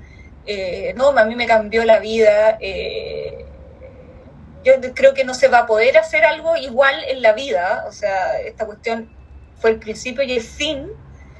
Y, me pasa que todo lo encuentro, ah, esta weá es copia de esto. No, esta weá, me- no, que ordinaria es, la misma batalla que no sé qué cosa. Como que también me cagó la vida en ese sentido, que en el fondo tengo un, un- algo tan arriba para comparar que es muy difícil que algo se le acerque, ¿cachai?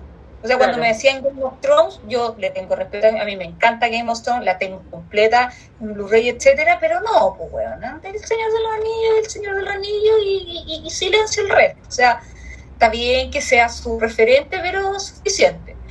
Eh, y eso. La Amor por siempre, esa es la que más, bueno, como decía, es la que más me repito y la que si tengo, como si estoy aburrida la veo, porque aparte está en Amazon Prime, Claro. entonces está ahí, está ahí, siempre está ahí, está ahí, está ahí para mí. Entonces, sí, la comunidad del anillo es mi número dos. O sea, estuvo, estuvo, estuvo cerca, pero no lo logró, pero le tengo demasiado. Eso. Vamos, Luisa. Bueno. Mi número dos es Drácula de Ford Coppola. Uh, Ta, ta, ta, tan, tan, tan, ta, ta, ta, tan. Como que todo en esa, en esa película funciona. ¡Qué vino! Sí, toda esa película funciona, o sea, puta Gary Oldman, bueno, el único que dejo un poquito de lado, lo siento para los que lo aman, que yo sé que son varios, que es Keanu Reeves, que no está como muy a la altura del resto, pero en fin, Actúa, actúa como pico en esa película, digamos. digamos la verdad, que se mantenga en la acción, me parece perfecto porque ahí no habla mucho. Eh, pero bueno, en fin, igual lo quiero. Eh, lo respeto más bien, más que quererlo. Eh, Gary Oldman, weón, con- yo, es que, ¿sabes que Ga- pensar en Drácula y Gary Oldman es para mí, no sé, como Gary Oldman. esos lentes, weón. ¿Qué onda? No, más todo, hondera, toda la weón. película, eh, o- obviamente dista muchísimo, esto yo creo que ya lo conversamos en el capítulo de la adaptación, dista muchísimo de Drácula de, de Bram Stoker, es verdad, pero me alegro que haya sido así, me alegro muchísimo, me alegro que le hayan dado una, porque además hay una crítica muy, muy aguda a la, a la religión. Sí. Y cuando yo la vi, bueno, yo estaba en, en colegio católico, y cuando yo la vi, yo, yo quedé así mal, porque nadie, nadie nunca criticaba tan abiertamente, o por lo menos que yo había visto, eh, de esa forma. Claro. Cuando le dice, mira lo que me ha convertido tu Dios, eso lo encontré genial, genial. O sea, esa, esa, esa parte, eh, eh, porque además que era el monstruo, pero realmente, ¿quién era el monstruo? El monstruo eran los otros. Entonces me pareció muy bueno y, y, bueno, la actuación de la Winona también, Winona, eh, cuando le dice, llévame de esta muerte. O sea, Mm. es una película de amor realmente. eh, el- a diferencia del- de, Bram Stoker, que no tiene nada que ver, Bram Stoker hace una ecuación eh, Drácula igual diablo, no sé dónde sacó eso, pero bueno, en fin. Está bien, era del Golden Dawn, así que probablemente tenía su rollo, está bien, Eh, lo respeto. Eh, pero de verdad que, no, no sé, yo igual he visto varias adaptaciones de Drácula de Nosferatu, etcétera, pero esa para mí, o sea, la música y todo, y de hecho hay gente con la que yo tengo muchas diferencias de gusto, pero que en Drácula la gente respeta, Mm. como que la gente en general con las que yo tengo esas diferencias de gusto, no sé, pues, con, con amigos que les gusta películas como de acción o, o películas, no sé, más profundas o, o qué sé yo, o románticas, como que en esa película todos dicen, ah, sí, ¿cachai? Como, ah, Drácula, ¿cachai? El, el soundtrack es súper bueno, encuentro, así que, mm, no, Drácula es una joya de- del cine, me gusta mucho, es mi número dos, Y se ganó el Oscar a mejor vestuario. es cierto. Muy, y, y creo que a sonido, no sé, pero vestuario es una wea obvia, wea, porque no hay wea más cool que todos esos, esos trajes de wea. Sí, sí. No, ese, muy buena película. ese pelo de foto que tiene es maravilloso. Me encanta. Me encanta, me encanta el jopo, el doble jopo. La cagó, bueno, y lo huevean en los Simpsons, entonces ya. Sí, sí, en todas partes. Sí, no, no, es, es de culto. Y sale Mónica Bellucci, Sí, como una de las vampiresas. Las vampiras calientes, pues, bueno. Sí, Sí, po, sí, maravillosa elección, sí. buena película. Ya, Pía, te toca. Mi número dos, mi número dos es una película que está basada en un libro de Stephen King. Carrie, ya, no, no, perdón. no es de terror. Ah, No es de terror, de hecho todo lo contrario. Es una película que a mí me provoca esperanza. ya, con Stephen King, Está Stand en un libro de Stephen King. pero que con Stephen King te da esperanza. ¿Sí? Stand by Me. No, The Shawshank Redemption. Sueños de fuga. Ah, Ay, qué triste. que está basada en el libro de Stephen King que se llama Rita Hayworth y The, and the Shawshank Redemption.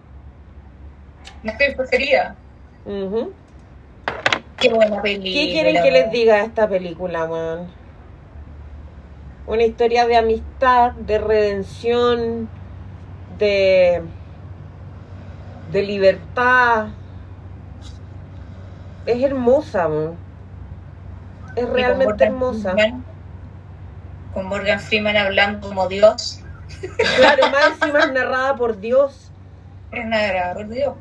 Sí. Yo, a mí me encanta esa película, no, no, es imposible, para mí por lo menos, ver esa película y no quedar con una sensación de esperanza, de que en el fondo, no importa cuántas injusticias se enfrenten, puta, al final siempre queda, siempre podís hacer algo, ¿cachai? Siempre te puedes redimir. Siempre, y la vida al mismo tiempo se puede redimir contigo.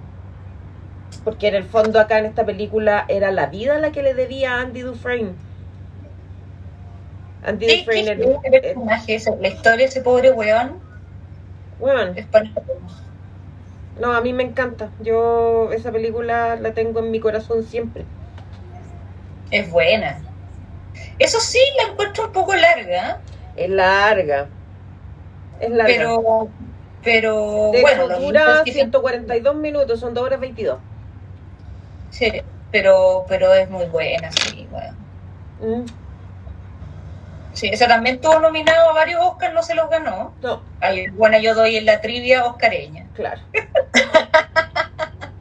Sí, tuvo nominado a varios y de hecho hay hubo una controversia porque nominaron a Morgan Freeman, siendo que toda la mayoría decía que tendrían que haber nominado a Tim Robbins. Claro, Pero no se lo ganó ni uno, así que da lo mismo. da lo mismo. Dice que bien. Ya, wherever. Y tu top one, llegamos al número uno. Ya, qué emoción.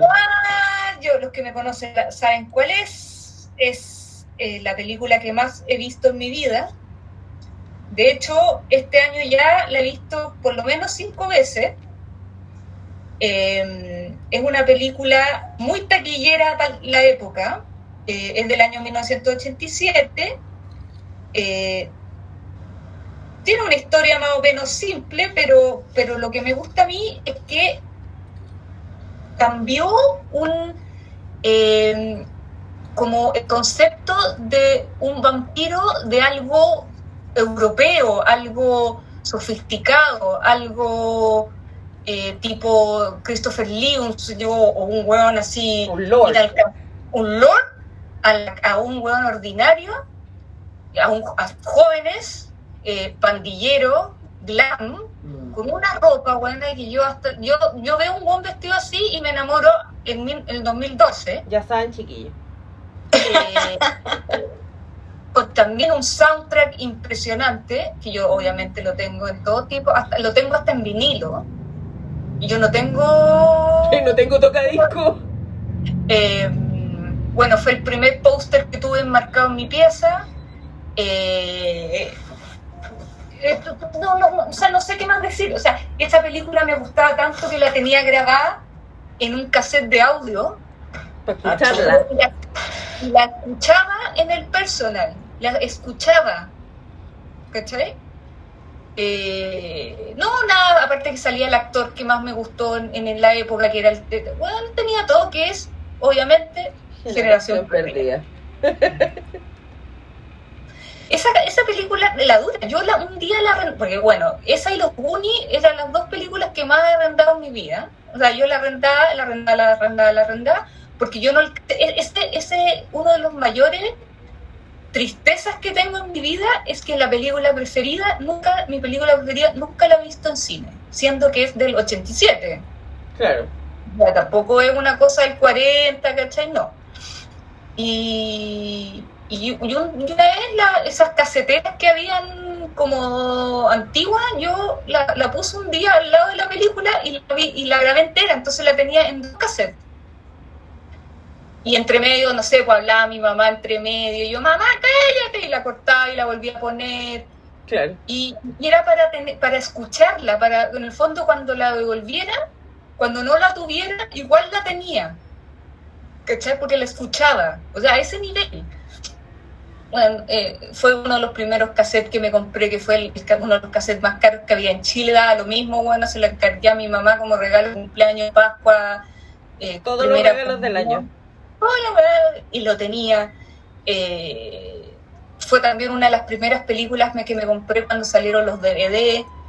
Eh, me sé los diálogos de memoria, me emociono igual al verla, me pongo nervioso igual porque esta película igual tenía escenas gore, gore, gore, cuando lo, cuando lo, lo en el fondo le revelan a, a Jason Patrick que es vampiro los otros cuatro y en el fondo le enseñan entre comillas a comer Claro.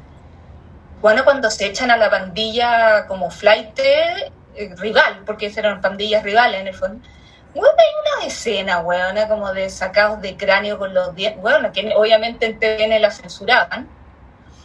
Eh, y no, y, cosas nerviosas cuando se transformaba el, vampiro jefe, weón, igual era jefe, porque pero, tú estás acostumbrado a ver, o sea, en esta película ver, weones, eh, que los vampiros eran jóvenes en el fondo y ver a un señor, weona, eh, vestido de vampiro, igual era impactante. Eh, no, eh, weona, yo, antes de esa película yo puedo hacer un... Porque antes el cambiar, el, el- el- poner a vampiro de algo elegante a, a, a pobre, porque estos locos eran pobres, Claro. eh, y, y- te mostraban el, el- el- este- esta ciudad ficticia que se llamaba Santa Carla, que era el típico pueblo que vivía del verano y que después estaba muerto. Claro. Eh, con todos estos desaparecidos, esta cuestión es, es un algarrobo cualquiera, ¿cachai? un quisco, algarrobo, el tabo, ¿cachai? Son pueblos que desaparece gente y nadie habla. Claro, nadie Eh, dice nada. nadie dice nada y, y estos weones más cool que la cresta, weón. O sea, yo ve- los veo hasta el día de hoy y digo, ¿por qué no, no- no- esa, esa ve- vestuarista no está, no es más importante, weón? Porque en el fondo sacaron, o convirtieron a vampiros a Motley Crue, ¿cachai? Sí, en el fondo son glam ochentero, ¿cachai? Mm. No, es la raja, weón, yo la amo. Y de hecho la última vez que la vi fue hace una semana. Eh, y, y me sigue gustando. eh, no, hay amor a, a Generación Perdida. Muy y se le nos murió, y si Joel Schumacher se murió el año pasado, fue otra víctima de pandemia. Mm. Eh, eso. Esas serían mis 10 películas con The Lost Boy como número uno por siempre. Ah, onda. Fin. ya, Luisa. Ya, mi número uno es Lo que queda del día. Oh. con Anthony Hawkins y eh, Emma Thompson. Emma Thompson, sí. Ya, ella. Y Christopher Reeve. Y Christopher Reeve, sí, sí, tal cual. Sí.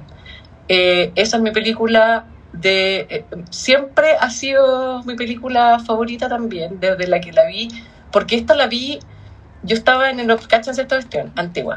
Yo estaba en el optativo de lenguaje y comunicación, ¿ya? Esta es otra época donde habían esas cosas. Eh, y me acuerdo que la señorita Amanda, que era la profe, dijo, ya, vamos a ver una película, porque a veces hacía eso, como películas y después nosotros teníamos que analizarla, ¿cachai? Va a ver una película que se llama Lo que queda del día, que es basada en un libro, no sé qué. Y nosotros decíamos, ay, que os apuesto que fome, porque siempre ponían películas fome. Ya, no sé qué, y ahí la puso. Y sé que todo el mundo la encontró así muy, muy fome, y yo era la única que decía, cállense, cállense. Y yo así poniendo, yo no podía creer el nivel de película y, y la entendí rápidamente. No, no, generalmente no me pasaba eso, como que la entendí rápidamente y nadie, nadie más le importó. ¿cachai? Y después tuvi- tenía, tuvimos prueba, pero no, no, no era una prueba, era como una conversa que teníamos con la profe. Eh, y, que, mm, y que ella nos iba haciendo preguntas sobre la trama, como los símbolos de la película. Y me acuerdo que justo, no sé, pues fue un miércoles y ese día domingo la daban en el HBO y la prueba va a ser el viernes, pero todos le dijimos, oiga, señorita Amanda, podemos dejarlo para el lunes porque o para la otra semana, no sé, porque le iban a dar en HBO para poder verla por segunda, en segunda oportunidad. Y yo dije, ya, en, en la segunda oportunidad no me va a gustar tanto, pero si es que cada vez que la veo encuentro cosas distintas. Y de hecho la vi la semana pasada, la vi de nuevo, la tengo en DVD, obvio. Eh, y la estaba viendo y siempre encuentro cosas distintas. Es una de esas películas que no aburre, que tienen los diálogos precisos. Eh, además es un, un periodo histórico demasiado interesante que en- entre, entre guerras, el periodo entre guerras, que no hay muchas películas entre guerras, siempre son como las de las guerras mismas. Y mm, es una película como de la preparación, a tú sabes que va a quedar la cagada, que va a llegar la cagada, eh, tú veis como este Lord, el Lord Darlington, es amigo de los nazis eh, y cómo in- in- involucra a Inglaterra en, en esta ingenuidad de no entrar al tiro en la guerra. Pero bueno, en fin. Eh, entonces tenía como detalle, dentro de todo estas como grandes, como el macrocosmo que estaba ocurriendo, que era muy, muy importante, todo, estaba este mayordomo. De hecho, hay una escena cuando Anthony Hopkins al principio como que está sirviendo está sirviendo una copa de algo y está ahí y nadie se la recibe y está ahí todo el rato. O sea, Ay, que- sí, que está Sí. arriba de un caballo el otro y le sirve Exactamente, está así, oh, sí, como pensando sí, cosas cuicas, no sé qué, oh, sí, sí, y él está ahí, muy Y digno, eso y se queda con la misma pose. la misma pose, la misma pose. Cuando la- el tema del papá, el tema del papá, esa cuestión, oh, Ay, Dios sí, mío. qué triste, güey. Dios mío, o sea, eh, y él ahí cumpliendo con su labor, cumpliendo digno, digno hasta el final. Eh, bueno, les conté que me, me regalé el libro para la Pascua, ya me lo leí, me lo leí, no sé, pues en 3, 4 días. Eh, muy, muy bueno el libro, muy bueno. Es totalmente distinto a la película y me alegro que haya sido así. No, no podría decir si es más malo o no, sino que yo creo que son los dos en su justo, como que están en su justo formato bien. La diferencia es que el libro está contado como en primera persona. Eh, y no tiene tanto énfasis en, como en la parte como romántica. Y el final es totalmente diferente. El final eh, no termina como con esa como con ese amor frustrado, lo que nunca fue ese amor truncado con, con, Miss Canton, sino que termina más bien como conversando con otro, otro mayordomo, o era ayudante de cámara, no sé, en el puerto, en, en el muelle. Y es una conversación que yo así ya, ay, me entró una pestaña, ¿cachai? Muy, muy buena, está muy bien escrito. También les recomiendo el libro, de verdad que es muy bueno. Si les gustó la película, creo que merece absolutamente leer el libro. Eh, una película que trasciende el tiempo absolutamente y que hasta el día de hoy es mi number one. Excelente. Esa James Ivory, bueno, James Ivory. Merchant Ivory. qué viejo más seco, güey. Sí. Es que la pareja era bien seca. Ellos eran bien secos, tenían como un buen ojo juntos, hacían como un buen team. Sí. Sí, Sí. sí, sí. Buena, buena. Y, y cuando se ganó el Oscar, le, le, le, ¿Te lo dedicó? Claro, le dio, como las gracias a él también. Sí, pues ya había muerto ya, ¿o el ¿no? Con, con Call Me By Your Name, en el fondo. Sí, ya se había muerto el Merchant, Sí, el Ismael. Merchant. ya. Sí, ya se había muerto y ese viejo se muere mañana. O sea, si le llega el Omicron, cagó. No, ese señor, si ya tiene como noventa y tantos, o sea, ya para Name todo el mundo hablaba de, oh, oh, pudo venir. Si el buen vino todo cagado, estaba con, con, con bastón, lo tuvieron que ayudar. No, la, o sea, este señor se muere mañana, sí. Ya, pero bueno, no, pero el legado que deja eh, yo creo que es interesante, notable.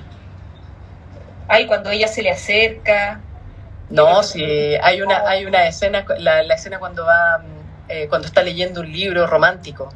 Ah, y ella se lo quita. Ella se lo quita, le quita dedo por dedo.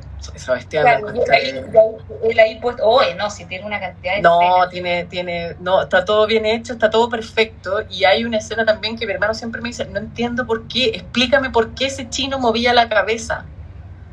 ¿Por qué el chino había un chino? Que era una figura china que tenía el Lord Darlington en el, no sé en qué parte, en uno de sus muchos, eh, eh, no sé, salones. Eh, y que el papá había dejado fuera, el papá de, de Mr. Stevens. Y, y el chino efectivamente mueve la cabeza. Y mueve la cabeza y parece vivo, parece como que estuviese vivo, que no es una figura. ¿cachai? Mm, no Entonces, sí, no, una parte que, que- Pero mi hermano dice que siempre quedó traumado y que nunca le gustó la película por eso, porque el chino decía que yo no, no me explico por qué el chino estaba vivo. Y yo le dije, no, porque es un símbolo, po. Es un símbolo, porque es una cuestión inanimada que está viva o que está, que está en movimiento, a diferencia de los sentimientos del señor Stevens, o por lo menos esa es mi interpretación. Ah, claro. Sí. Pu- puede ser, puede ser, no sé. Y mi hermana dice, ah, no, pero igual la cuestión como que eh, es como rara que el chino se mueva. Claro. Porque el chi- no tiene su tono, a lo mejor. Sí, pero bueno, esa es mi película number one y lo ha sido hace muchos años también desde que la vi. Y esto fue en el 98, 97 98, no me acuerdo. Sí. Ya. Eh, ya te toca. Revoleta. One, es que después de tanto virtuosismo, bueno, en realidad no tengo por qué sentir vergüenza de la película que puse en el número uno porque es mi lugar feliz. Ay, pero uy, bueno, yo tengo una weá de vampiro glam. No, es un lugar feliz, es la película que cada vez que yo estoy bajoneada la pongo y me cambia la vida porque me río, lo paso chancho, es una pelada de cable maravillosa. Eh, puta, no, soy feliz viendo esa película, la veo varias veces al año. Es de mono, Ah, ya, sí. las locuras del emperador. Buena, te apoyo. Weón, es que no lo puedo evitar. Esa película yo la pongo y no tengo problemas. No existen los problemas. Era la otra. Era la otra. Kronk, tira la palanca. Era la otra. Bueno, te entiendo porque a mí me pasa lo mismo. Es Eh, increíble lo que logra esa película conmigo. O sea, de partida se sale de todos los parámetros y de todos los cánones de. Disney porque no es nada romántico, no hay princesas, no hay nada. Es graciosa. Es muy divertida, se ríe de sí misma, exalta el sentido de la amistad. eh, Tiene una animación muy rara. sí. No es la típica animación Disney. ujú, Es un tipo de humor tipo Saturday Night Live. Claro. Yo creo que el guionista es sacado de ahí. Sí, tiene un, un humor as- hasta de mayores, weón, ¿cachai? Sí, tiene un humor bien adulto. Y aparte es una de las pocas películas en que la película en idioma original me cago en la risa, pero la traducción al español, weón, Es que weón. La Sí. cagó. Yo la rescato siempre porque, repito, es ese lugar feliz que tengo en mi corazón. Al que recurro cuando lo necesito y cada vez que lo necesito está. Está ahí para hacerte feliz. Sí. Oigan, se les quedaron películas afuera, a mí se me quedaron varias. Sí, yo tengo dos bonus track. ¿Ya? Uno es exactamente la película que acabas de mencionar, Las locuras del emperador, porque de, de hecho es lejos mi Disney favorita. Creo que es mi Disney favorita, porque ahí después está Pixar, que Claro. es otra cuento. Disney es mi, es mi, es mi Disney favorita. Eh, yo cuando la vi, yo no podía parar, la, la vi- cuando la vi la primera vez no podía parar de reírme. Mm. O sea, a este nivel porque yo la vi porque me la prestó el pololo mi hermana en VHS en esa época. Yo la fui a ver al cine. porque ¿qué iba a ver yo habiendo una película Disney? Estoy hablando, yo estaba en o en la universidad o saliendo del colegio, no, no, no sé, ¿de qué año es La locura del emperador? Um, del 2000. Ya, entonces, está, bueno, está entrando a trabajar, ya, pero en el fondo, eh, ¿qué iba a estar viendo esa huevada en el cine yo? po, Yo la fui a ver al cine, estaba en tercero medio.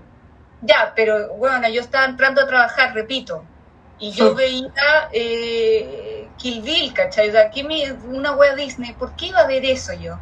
Y me la, pre- y me la prestan, bueno, y yo no lo podía creer, yo tenía que poner pausa para reírme. Es una wea que yo, una de las películas que más me he reído en mi vida. Una cantidad de detalles todo el rato, no podéis estar mirando para el lado porque te perdiste algo Sí. es cortita. Eh, bueno, la o sea, el doblaje es maravilloso. Eh, bueno, es una maravilla esa película. Es una, la que, yo creo que los guionistas la hicieron en, o- o, puta, en alguna sustancia rara. No, esa- sí, Porque lo hicieron en drogas esa película. esa no es normal, no, No. es normal. O sea, hay, hay un minuto en que como que los locos no tuvieron solución para un problema. O sea, los guionistas ya, pero ¿cómo hacemos? Y lo- en la misma película dicen, ah, esta weá es gracias al cine, Gracias a la magia del cine. ah, gracias a la magia del cine, y con eso se, fa- se, se, se- se evitan un problema, ¿cachai? Que es cómo llegaron de aquí para allá en tan poco tiempo. Y los mismos buenos dicen, ¿será? ¿No será? Por la? Hasta eso se lo meten por ahí mismo. Entonces, es una maravilla. eh, eh, te juro, esa y Eurotrip son las dos películas que yo tengo para que me suban el ánimo. ¿Mm? Siempre van a estar ahí. eh, y son lo máximo. Y mi otro bonus track es una película que no ha visto nadie, que deberían verla, porque lo que yo la mencioné hace, en, en alguna de las otras películas de, de esta una es una es una adaptación de una de un libro no, no- sé cómo se llama la- pero es muy conocido que se llama en el fondo Rebeldes en la traducción, pero es la The Outsiders de De Coppola, Mm. una película del año 82 o 83, creo que es del 82, donde Tom Cruise antes de la ortodoncia. Bueno, Tom Cruise, Rob Lowe, Emilio Esteves, Patrick Swayze, eh, C. Michael Howell, ¿cómo se llama este huevón? El Ralph Macchio, Mm. y se me pierde uno, pues son siete. Y Matt Dillon. Eso es una pandilla, solo una pandilla. Bueno, es un elenco increíble. Ah, la Diane Lane, Mm. es como la mujer de la cuestión. Es una, es una historia como de- a principios de los 60 de un pueblo de mierda en Estados Unidos donde se, eh, so- hay dos bandas que son los pobres versus los ricos y los buenos se agarran a amor. Es como un amor sin barrera, Claro. pero sin amor. ¿Cachai? Y bueno, es una historia increíble, eh, bueno, una cantidad de... o sea, to- todos son conocidos, es una cuestión de, de- de pobreza, de, de la injusticia, porque en el fondo a los ricos no les pasa nada y los pobres cagaron. Eh, no, es, es increíble y esa película no, no, no, no está en ninguna parte, o sea, en la red de nadie, o sea, en la, en la mente de nadie, siendo que de partida creo que la, la, la, la- el libro que se basaron es como un, un bestseller así en Estados Unidos, como casi que acá Martín Claro. allá de Outsiders. Eh, es- y y encima escrito por una mujer, entonces tiene más plus. Eh, por favor, yo creo, puta, véanla y o leanse el libro, yo también tengo el libro, es cortito, no es un libro muy, debe tener, no sé, 200 páginas. Eh, y, y- y- la dura, yo, la, yo, yo me acuerdo que yo conocí esa película porque era de Coppola y porque me llamaba la atención la cantidad de actores, porque yo como conocía a todos estos buenos de los 80, y decía, pero ¿cómo están todos en una película? Si en el fondo faltó qué? Faltó Kevin Bacon, faltó Andrew McCarthy, Claro. Listo. porque están todos los otros. ¿cachai? Es impresionante, weón. Y, y, y- fue como la primera película de varios de estos weones. Creo que fue la primera película de Patrick Swayze, la primera película de Tom Cruise, la primera de Matt Dillon. Creo que sí, Thomas Howell tenía, e- era el conocido del elenco porque había salido en ET. Claro. ¿Cachai? Ralph Macchio también la primera, Rob Lowe la primera. Te juro, fue, fue cáchate el descubrimiento La de esa película.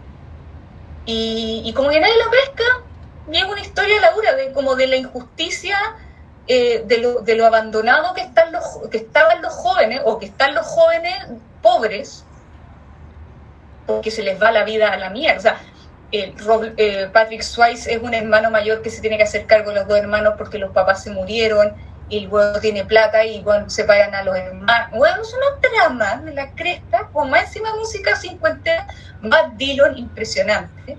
No, bueno, vean, por favor, si la encuentran, véanla y si no, yo se las presto. Hacemos, un- cuando se pueda, hacemos una reunión y la vemos. Prometo. Prometido. Esas serían mis películas y me callo de aquí hasta mañana. ya. Luisa, tus bonus. Mis bonus son El Diablo se viste la moda. Ya. Qué amo. es demasiado buena esa wea. Yo, siempre la veo, weón, es... eh, bueno, yo creo que todos hemos tenido alguna jefa o hemos sido tal vez de esa jefa. Eh, ¿Dónde estaba el papel que tenía ayer en la mano? Weón, por favor. O sea, esa, esa wea es... es no, me encanta, me encanta. La, la actuación es, bueno, la, la Meryl Streep muy, muy, muy buena. Eh, es muy livianita además. Eh, aparte de ser súper estiloso y todo, y, y el ambiente de Vogue y toda la cuestión que quieran, pero es livianita, es livianita. Eh, esa y eh, tengo también Isabel, Isabel, pero la primera, Ya. la primera. Eh, la segunda, eh, ahora, esa no es la, la Isabel, mi, mi Isabel favorita, favorita así de la vida, es la Helen Mirren, pero es una miniserie, por eso no la, no la puse, que sale con el Jeremy Irons, obvio. Eh, que es de HBO, esa es de HBO, que esa la, también, la tengo en DVD y que son dos, dos discos pero es una miniserie como de cuatro, creo que son cuatro capítulos. Por eso no la puse, pero la de la, la Kate Blanchett, eh, Isabel, esa es muy, muy buena, muy, muy buena, muy buena. Isabel, esa es mi, esas son mis dos bonus tracks. Uy, yo tengo hartos bonus tracks. Muchos, muchos, Dale. muchos. Pero los voy a mencionar nomás. Eh, la vida de David Gale, de Alan Parker. Y esa es con el mm, Sí, con el ¿Cómo se llama? Kevin Spacey, Kevin Spacey y la. Kate Winslet. Kristen Kate Winslet, sí. Río Místico. Oh, eh, in there. la guía del viajero intergaláctico. Don't panic. Juma Kabula. El gigante de hierro. Esa es bonito. Sí. Una película australiana del año de la coronta que se llama Flirting. Em, ¿Sale ahí? ¿Qué, qué sale? uy, sale la Tandy Newton, la Nicole Kidman, la Naomi Watts. Y el, Excelente esa película, muy y el- buena. ¿Cómo se Cuando llama? eran chicas. Cuando eran todas pendejas. La película es del 91, pero a mí me encanta. Me ¿Cómo se llama? Flirting. Voy a buscarlo por Nicole Kidman, más fácil. Los amantes del círculo polar. Que me gusta mucho. Y eh, Arrival. De, de- Oh. de- del Daniel Villanueva. el Daniel Villanueva. Weón. Pero ya, de Denis Villeneuve. Daniel Villanueva, se llama el weón. Claro. Esas La primera experiencia. Así se llama flirting. La primera experiencia. Sí, Hoy no la conocía esa película y tiene el medio elenco, weón. es muy buena. Nicole Noah Taylor. Ah, ese actor me encanta. Es tan raro. Sí, sale Val Kilmer también. Ah, Shusha. Sí. ¿Y cómo cachaste esa película? Perdón la pregunta. ¿Cómo la cacharon? joyitas que uno encuentra en el cable. O el San Cable. Dios bendiga el cable. ¿eh? Ah, tengo otra, una que me acabo de acordar que se me olvidó. ¿Cuál? ¿La puedo agregar? Sí, pues. Una película que a mí también me encantó porque es era una, una película que se llama The Dangerous Life of, of Alter Oh, Boy. sí, que es buena esa película por la cresta. No está en ninguna parte, eso sí. ¿Ah? No está en ninguna parte. No, esa sí que no está en ninguna parte, yo la tengo en DVD. Esa película, la gracia que tiene es que es de un, como de un, de un, grupo de amigos escolares, así eh, como en un colegio católico como en los 80, que los locos son comiqueros. Entonces, eh, dibujan un cómics, o sea, cada uno tiene un personaje, o sea, se crea un superhéroe, y hay uno que dibuja bien y hay otro que hace la historia. Entonces, hacen historia con los personajes, pero la gracia que tiene es que la historia se empieza a armar según lo que les está pasando a ellos. Claro. ¿cachai? Entonces, en el fondo, el cómic que pasa es, eh, no sé, po, ponte tú que el personaje, el protagonista, conoce una mina y le encanta la mina, pero la mina se lo caga, eh, así como en la vida real, y pum, pasan al cómic y es como la, la no sé, una X-Men así con pechugón y toda la cuestión, con el otro superhéroe que va y le dice, "Sí, que y como que lo tira al malo, ¿cachai? Como el paralelo de la vida real en el cómic. ¿cachai? Es súper buena esa película y, la- y- y la- y- es como un colegio católico, entonces la, la, la monja del colegio, la como la, la, rectora del colegio es la Es Foster, la Joy Foster, sí. la hace de monja, pero tiene una pata de palo. Trabaja el Kieran Culkin. Claro, con Kieran Culkin, el one de Succession, Ujú. Ese es uno de los buenos y el otro es el weón de... ¿Cómo se llama esa película del, de este weón que se muere solo en el, en el bosque? Ah, eh, Into the Wild. Into the Wild, el actor, ¿cómo se llama? El Emil Hirsch. Emil Hirsch. Esos son los dos. Y también fue, o sea, eh, fue como casi que el primer eh, papel del Emil Hirsch. El que era el Culkin ya era conocido por el hermano, digamos. Y, sale la Gina Malone. La Sí, Gina la Malone, Gina Malone. eh, es como la que el, el interés romántico del Emil Hirsch. Es muy buena esa película. Esa película salió al mismo tiempo que Donnie Darko. Entonces, Donde Arco se la comió. claro, se la comió, pero, pero me da mucha risa porque nosotros con la Pia tenemos un amigo que tiene una editorial. Que es el que. eh, el, este. Ay, ¿cómo se llama la editorial? Dojitia. Dojitia. Y uno de los libros que él, puso, que él hizo, un cómic, o sea, una novela gráfica, era de un niñito que tenía su vida y, había, y él escribía un cómic que era su versión de superhéroe de su vida. Y cuando me contó la historia, yo dije, oye, pero esto es The Dangerous Life of Altar Boys. Y luego me dijo, ¿cuál? y yo le dije, ay, bueno, te vas a ir a la chucha si vas a ver esa película porque es esto mismo. Y me dijo, a ver cuál es, y la anotó, dijo, ya la voy a ver, y nunca más se habló del tema. Claro. Te lo cagaste. Me- Claro. Porque es exactamente eso, pues claro. O sea, igual es una idea que no es tan difícil de hacerla. ¿Cachai? No es como que se te ocurra, no sé, Blade Runner hace 50 años, ¿cachai? Es un- una cosa posible, pero esta película es del 2002. O sea, esa idea lleva 20 años en el mercado. Claro. Entonces, Oye, no sé chiquilla. Vamos Ya, a cumplir sí. tres horas. Ya, suficiente. Bueno, es que son las 10 películas, pues, Sí, se. Se entendía que esto iba a ser para largo. Ah, yo también me acordé de otra hora. Yo igual, po. Círculo de amigos. ¡Oh! ¡Qué buena con Chris O'Donnell! Exacto. Mm. ¡Oye, qué Ya, eso es todo lo que diré, nada más, perdón. Yo solamente diré a Life Less Oh, Ordinary. Nada más. Life is Ordinary. Ah, y yo voy a decir Some Kind of Wonderful. Ya, listo. Sería. Bueno, nos despedimos con los saludos de siempre a todos los que nos escuchan, pero en especial al amigo Leo, saludo al amigo Seba, a la amiga Van, al amigo José, em, al amigo... ¿Quién más que recuerden ustedes que nos escuche? Eh, A mi mejor ami- amiga de la vida, Belén. A la mejor amiga de la vida Belén, un saludo y eh, besitos para el amigo Javier.